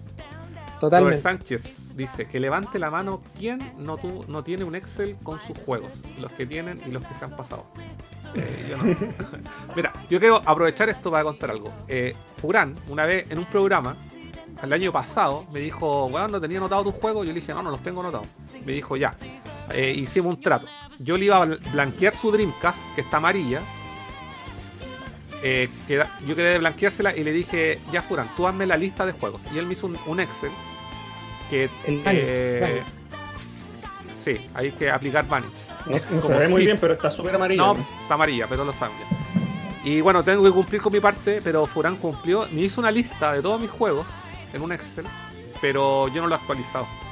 Uy, han pasado. Hay, hay- desde esa fecha Ha hasta ahora han sí. llegado caleta de títulos nuevos. Sorry. No, ahí hay que Eh, ser constante. Eh, y yo no tampoco tengo una lista de los juegos que me he pasado. De hecho, a veces, como yo no juego un título, los trato de hacer, pero a veces yo soy voy, voy picando, entonces juego un poquito este, un poquito este, un poquito este, y a veces me los termino. Y a veces juego, me quedo la duda, ¿este me lo terminé o no me lo terminé? Y después que lo juego de nuevo digo, ah, sí, sí lo terminé, así como que no, mente, mente de, de alcantarilla. Ya. Eh, Ricardo, del eh, te lo va a agradecer, weón, si tomáis y de Víctor colecciona Saint Seiya Mid Club. Jaja. Shion not no, dice eh, Mike. Robert dice: Tengo una pregunta para el invitado. Es un tema que me da vuelta la cabeza hace mucho tiempo. Hablando, y continúa, hablando del espacio físico, ¿cómo lidias con todas las cosas que compras de acuerdo a la envergadura de los juegos y figuras que compras? Me refiero a, eh, por un tema de espacio, ¿no? A eso se, eh, debe referir eh, Robert. ¿Cómo lo haces con el espacio? ¿Tenía un- eh, ¿Te queda espacio en esa habitación donde tú estás? Sí, sí, sí me queda espacio. Mire, yo igual, entre comillas, fui como visionario de mandarme a hacer un mueble y yo hice, tomé las mediciones, todo eso, lo hice en un programa que se llama SketchUp y que hice el y, y que hice ese mueble el que se, que se ve aquí atrás, que solamente quepan eh, CDs y cajas de DVD o de Blu-ray y que está súper optimizado el, el, el espacio. el- el espacio, ¿cachai? Mm. Y lo hice con ese programa SketchUp y tuve la suerte de conseguir un maestro que, que puta, que el maestro me decía que me, me hacía caso en todo, weón, ¿cachai? No, no, no me ponía peros para nada, me decía, no, está súper bueno el mueble y toda la cuestión. Y él eh, tomó unas planchas de MDF y se hizo el y se hizo este mueble que me ha resultado pero una bendición, ¿cachai? Porque acá me, me quepa prácticamente todo y me sobra espacio incluso, ¿cachai? Ahora Y todo, y todo lo que es cajas, especialmente de 80 consolas, cajas, ¿dónde La- los almacenáis? Eh, aquí mismo en esta pieza tengo un eh, tengo un, eh, un mueble con el con el con, con el con, con- ¿cómo que se llama? con unos con unos cositos para que no se para que se apilen y no se dañen, ¿cachai? Deja- te muestro, Ya. te muestro si gustas. Está, ¡Ah! Ah, ¿cachai? ¡Ah! ah. Y ha soportado eh, y este ha soportado temblores fuertes y toda la cuestión. Estaba esperando el terremoto de rigor para poner a prueba todo. Para la gente Oye, que, está ten- va a escuchar esto en Spotify, nos está mostrando una colección de cajas de consolas que llega literalmente hasta el techo. Exactamente, y que está puesta con un mueble que abajo el mueble también tiene más consolas y accesorios. Perfecto. Bueno, Y y es el una suelo máquina. un- sí. Perfecto. Eso es una, Ahí un tiene arcade japonés. Sí, una candy bar. Una candy bar. Y atrás Sí. tenía otra, que esa es custom, ¿no? La que tenía atrás. Sí, esta, la que tengo atrás es custom, es como más a la realidad chilensis. Sí. Una. que- Tiene emuladores, digamos. claro, exactamente. Perfecto. Tu casa es Oye. un lugar de peregrinaje, weón. Sí, ahí, bueno, está ya está planeado la visita de la cueva del Nerdo. Va a mostrar la colección de Víctor cuando en algún momento. Tirándole el palo. así que- ya. Eh, dice Robert, en un buen chileno, ¿sientes que ya molestan en tu casa o no hay problema? Bueno, ahí lo resolvió. eh, tiene todo organizado y tiene espacio para meter más cosas. Perfecto. Sí. Eh, Mike dice, lo mejor que me ha pasado con el tema del coleccionismo es poder compartir lo que me gusta con gente de Abraham como ustedes, cabrón. Gracias, Mike. Te queremos. Bueno, Supongo que lo habrá hecho por mí también, ¿no? O sea, sí, No, con, no, con- no, con nosotros, con nosotros, No lo sé, nosotros, Rick, no lo sé, Rick. con nosotros. Eh, y Robert le dice, sí, lo mejor es compartir, ¿ves? Estamos todos de acuerdo. Tapiza dice, 2000 juegos, buena colección. todo el rato. Eh, Pipe Snake, ¿cómo estáis, Pipe? Hace rato no te veía. Oh, Saludos. Nerdo. Lo que dice el amigo es cierto. Parece que en Chile es deporte nacional tirar caca, porque sí. Eh, sobre todo porque les va bien, eh, o, o a los que les va bien. Buen programa. Va- vale, compadre Pipe. Eh, Pipe después dice, la PC One al principio era caro y era complejo el soldado. Costaba alrededor de 50 o 80 lucas. Época del Final Sí. Fantasy VII más o menos. Mira, mira. Exactamente, sí. Sí, sí, sí. Eh, al desbloqueo, efe- efectivamente. Darío Silva dice: ¿Cómo se llama el juego premium que le falta a Víctor? El, Ah, Span- el es- Space Channel. Five. Sí. Parte 2. Space Channel 5, parte 2. Colector he dicho. Collector Edition. Lo repito por si no se entendió. Space A lo mejor me lo Channel regalar. 5. O, o- o el- Channel 5. porque no creo que este Kiko vaya y lo compre, po. Y, ah, Ah, se muera- ah, se ¿y, muera- dónde, eh, y, y en qué tienda era? A ver ¿En si qué iba a tienda? llegar Claro, comprado. Comprado. Y ahí el Isam está ahí. ¡wujú! claro. Eh, Víctor, ¿cuán- eh, te pregunta Ricardo, ¿cuándo vas a Japón? ¿Ya pensaste el viaje? Sí, tenemos pensado ahí un viaje eh, junto, con, junto con Bernardita eh, para ir a Japón. po. Ya. Yo creo que el sueño- loco. Mira, yo, yo tenía pensado ir este año, pero eh, ¿Y por qué no pudiste? adivina por qué, adivina por qué, po. Sí, po, weón. Oye, Pero, eh, pero sí me gustaría ir, me gustaría ir, es, una, es un tema que yo tengo como pendiente, ¿cachai? Como, mm, Ya, consejo, es que- anda. es que ir a Japón- La menos cantidad de ropa posible, weón. Es- Lleva la maleta con más Es espacio. que ir a. Japón es ir a la meca de todo, po. imagínate, me vuelvo Sí, loco allá con juegos, con el tema de Saint Seiya, a pesar de que yo sé que en Japón eh, lo que predomina es lo nuevo, pero por lo menos estar, no sé, po, ahí es donde, donde a lo mejor quizás caminó el maestro Masami Kurumada, ¿cierto? Y, y- y sentir el aire que respiró él, ¿cachai? Otra- otra respirar weá, el- weón. respirar el mismo aire. Oye, y lo que sí tenéis que ir bien, eh, eh, ¿cómo se llama? Bien eh, Liviano, erudito, eh, eh, claro, y erudito en, en- cuanto al- a las picas, pues, weón. Tenéis que ahí, eh, Ahí con, con preguntarle a Furán, a Lisam, ¿cachai? A los que No, oye, pero si- tierras. Si no se hagan los de las chakras, si igual les he preguntado, si igual. eh, No, yo- pero- Y ustedes saben, pero mira, ustedes saben de que yo soy fanático de ustedes, eso ustedes lo saben. Y en, lo- en los especiales que han hecho de Japón, adivina quién es el que más ha preguntado cosas. sí, pero no, eh, y yo- hemos, y hemos yo- tocado la pura superficie, weón. Todavía Sí, llevamos como sí. dos o tres capítulos y aún Y- falta mucho que mencionar. Y espera, espera que Furán cuente los carretes de Japón, eso, uf, ahí hay harto que hablar. Eso, eso los cuento Ya. fuera del aire. Sí, Nokkine, entró el pibe serpiente, buena maestro, pura gente linda hoy. No, hola Nokkine, dice el pibe Snake. Oye, eh, ¿tenía alguna otra pregunta, Sí. Furán, ahí en el Sí, tintero, por sí, favor? do- Ah, dos preguntitas eh, antes de terminar. Eh, ¿Cuál es tu posesión más valiosa emocionalmente? ¿Y cuál es tu, pos- tu posesión que la más carísima, pero sin decir precio, solamente la más carísima? Esas dos preguntas. Ah, no te, no te sabría decir la primera pregunta de cuál es lo más valioso que tengo, porque igual, si en cierto modo considero que todas las cosas que tengo en su momento las deseé mucho. Ya. las deseé mucho y, y- y fui con mucho ahínco a tratar de conseguirlas, ¿cachai? Y cuando las conseguí, como que supe lo que era la palabra felicidad, ¿cachai? Y Entonces, el Super Nintendo encaja no- quizás por el no solo tengo- hecho de ser la primera y que la, Yo- la conserváis de yo- chico. yo no tengo, no tengo así como una posesión, así como más, más, más preciada, un santo grial, no lo siento así, siento que más o menos todas las cosas que tengo eh, tienen su valor y, y en su momento me costó, me costó conseguirlo. Ahora, con respecto a tu otra pregunta, uno en el coleccionismo uno de repente comete locuras. Y dentro de esas locuras, y de- eso de- de- de- dentro de esas locuras está el cuento del gasterío de plata. Que eh, lamentablemente para coleccionar, para juntar cosas, igual necesitáis, necesitáis lucas, ¿cachai? Necesitáis plata porque todas las cosas en este mundo se compran con plata. ¿Cachai? Ahora, independiente de eso, tú puedes ayudarle al bolsillo en, en ser busquilla, ¿cierto? En tratar de buscar lo más barato, en regatear, en buscar técnicas para quizás conseguir las cosas más baratas. Pero ahora, por ejemplo, así como locura, locura, locura, eh, de así de, de lo rápido que, que, que recuerdo en estos momentos, haber conseguido esta Candy, ¿cachai? Para mí, por ejemplo, fue una locura. Porque, por ejemplo, me metí a un tema que, que yo no soy, no soy caperuso en el tema de, de saber los componentes, ¿cierto? En saber, por ejemplo, cómo conectar una palanca. Para mí fue todo eso, fue un tema nuevo, nuevo. Y, y, ¿cómo que se llama? Y en cierto modo pienso de que en algún momento, al comprar ese arcade, al comprar esta, a comprar esta máquina, como que, entre comillas, como que pagué un poco el noviciado, porque después supe que supe que chuta, quizás debería de haber, de haber, por el mismo precio, haber comprado una cuestión con mejores componentes y no estarla arreglando ahora. ¿Y qué es la Candy para la gente que igual no entiende qué juego trae, eh, de dónde viene?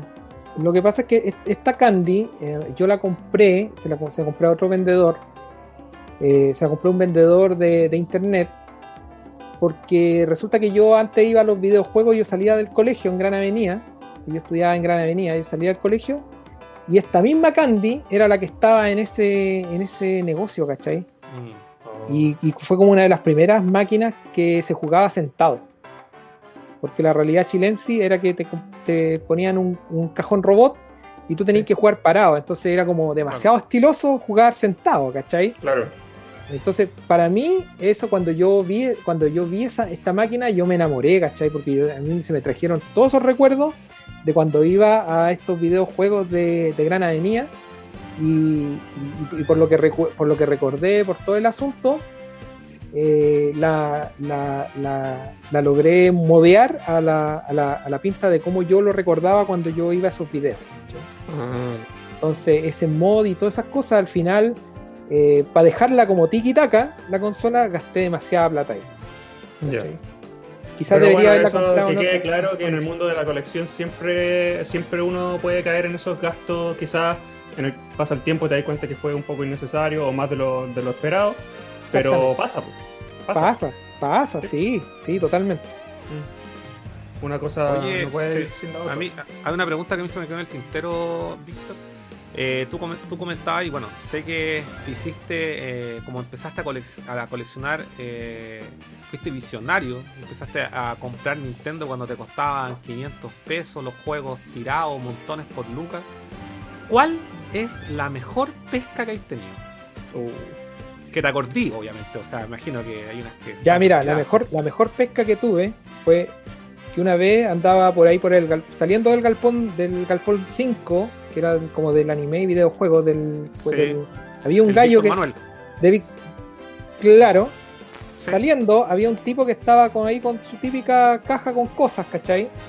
y yo le pregunté así como tenía juegos de Nintendo ¿cachai? pero el tipo no los vendía por uno sino que los vendía por como por pack yeah. entonces yo le dije eh, yo le dije ¿cómo tenía eso, estas cuestiones? y yo eh, yo dije, chuta, me va a cobrar como 7 lucas, porque entre medio estaba el Tortuga Ninja, estaba el Picapiedra, el Dinosaur Peak, uh -huh.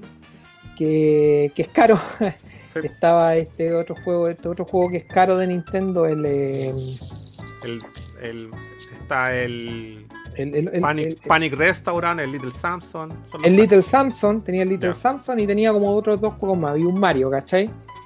Y yo cachaba que esos juegos igual eran cotizados y que lamentablemente el negociante no sabía lo que estaba vendiendo, ¿cachai?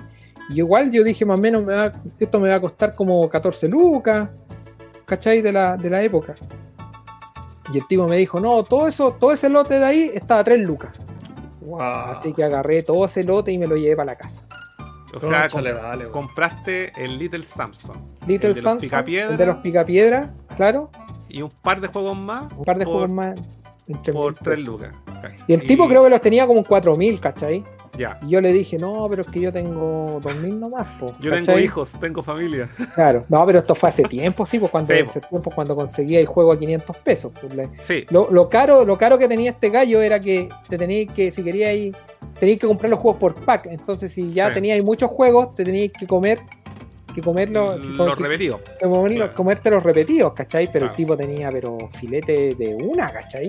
Claro. Y... Eran como menos de 5 dólares de la época, weón. Exactamente. Y en el, pero en ese tiempo me imagino que igual eran juegos escasos, pero tampoco costaban lo que valen ahora. Pues Little Samson, para quienes no sepan, es un juego que está sobre, por, por lo menos en eBay, valorado sobre un millón de pesos. Exactamente. Y, suelto, y el, sin caja, sin nada. Suelto, sin caja. Y el de los Picapiedra está sobre los 500 mil pesos. Sí. Quizás, Tres lucas, weón. Eh, así que para que te hagáis una idea, weón.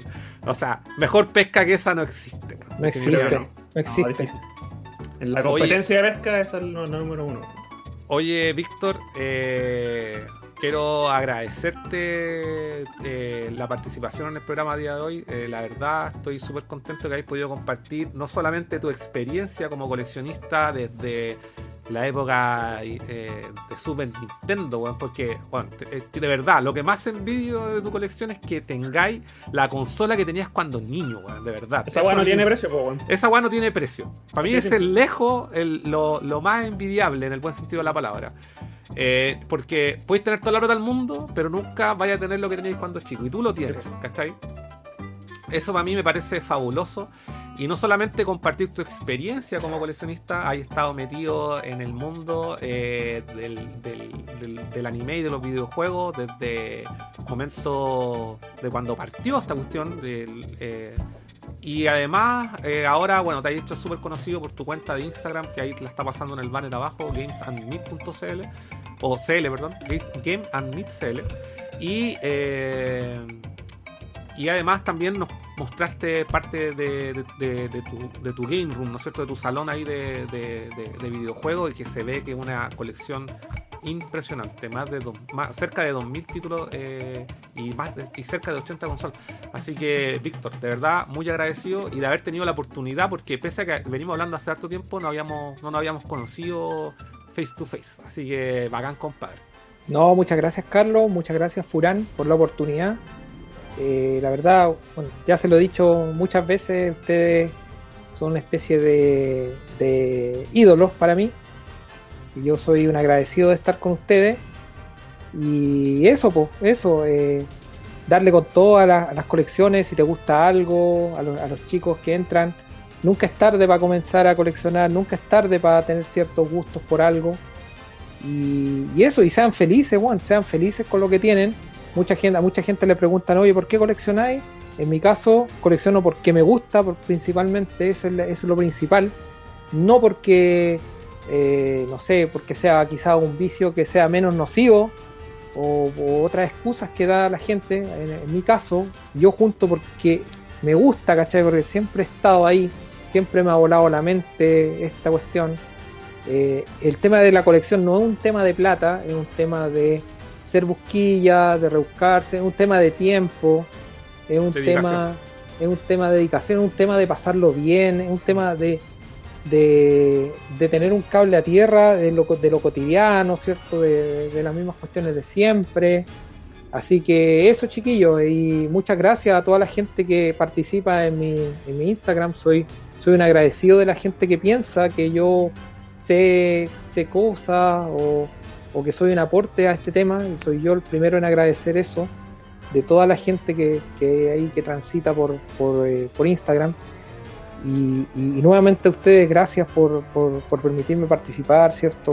Por, tener la, la, preocupación de uno. Hoy día me he sentido prácticamente como un rockstar. Así, así que eso.